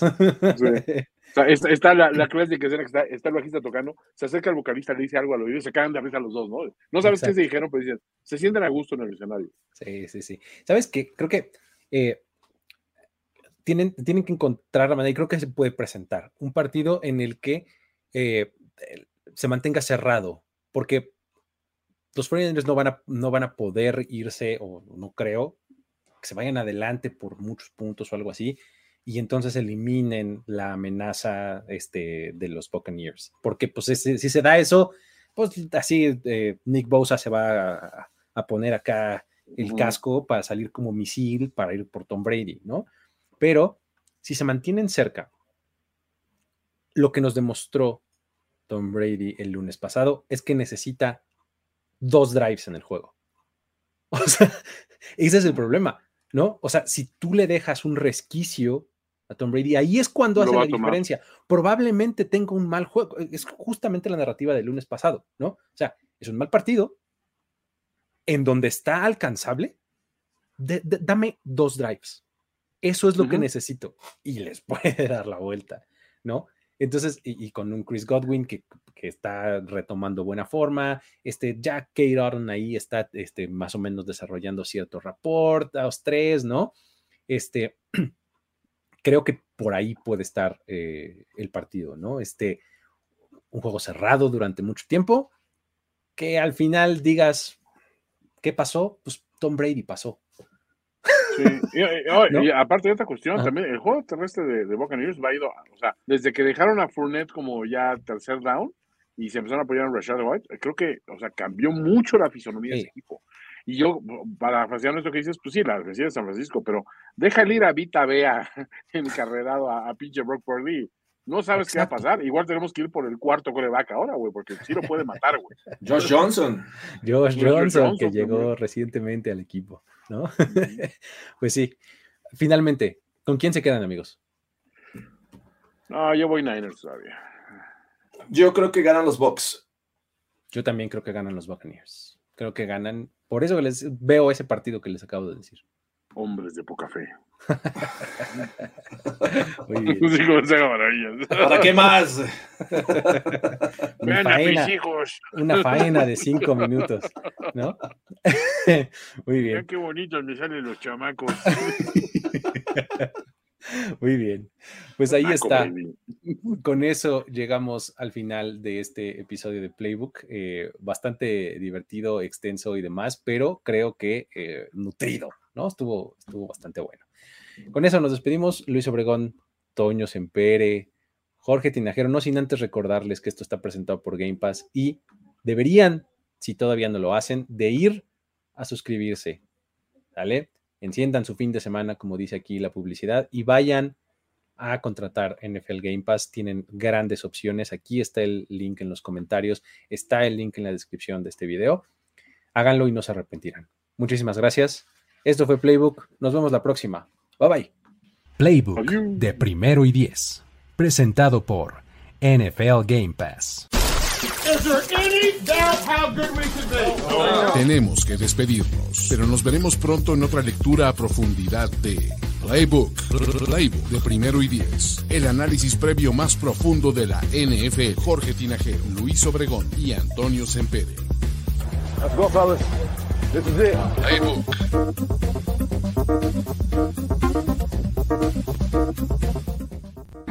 Carajo, Boros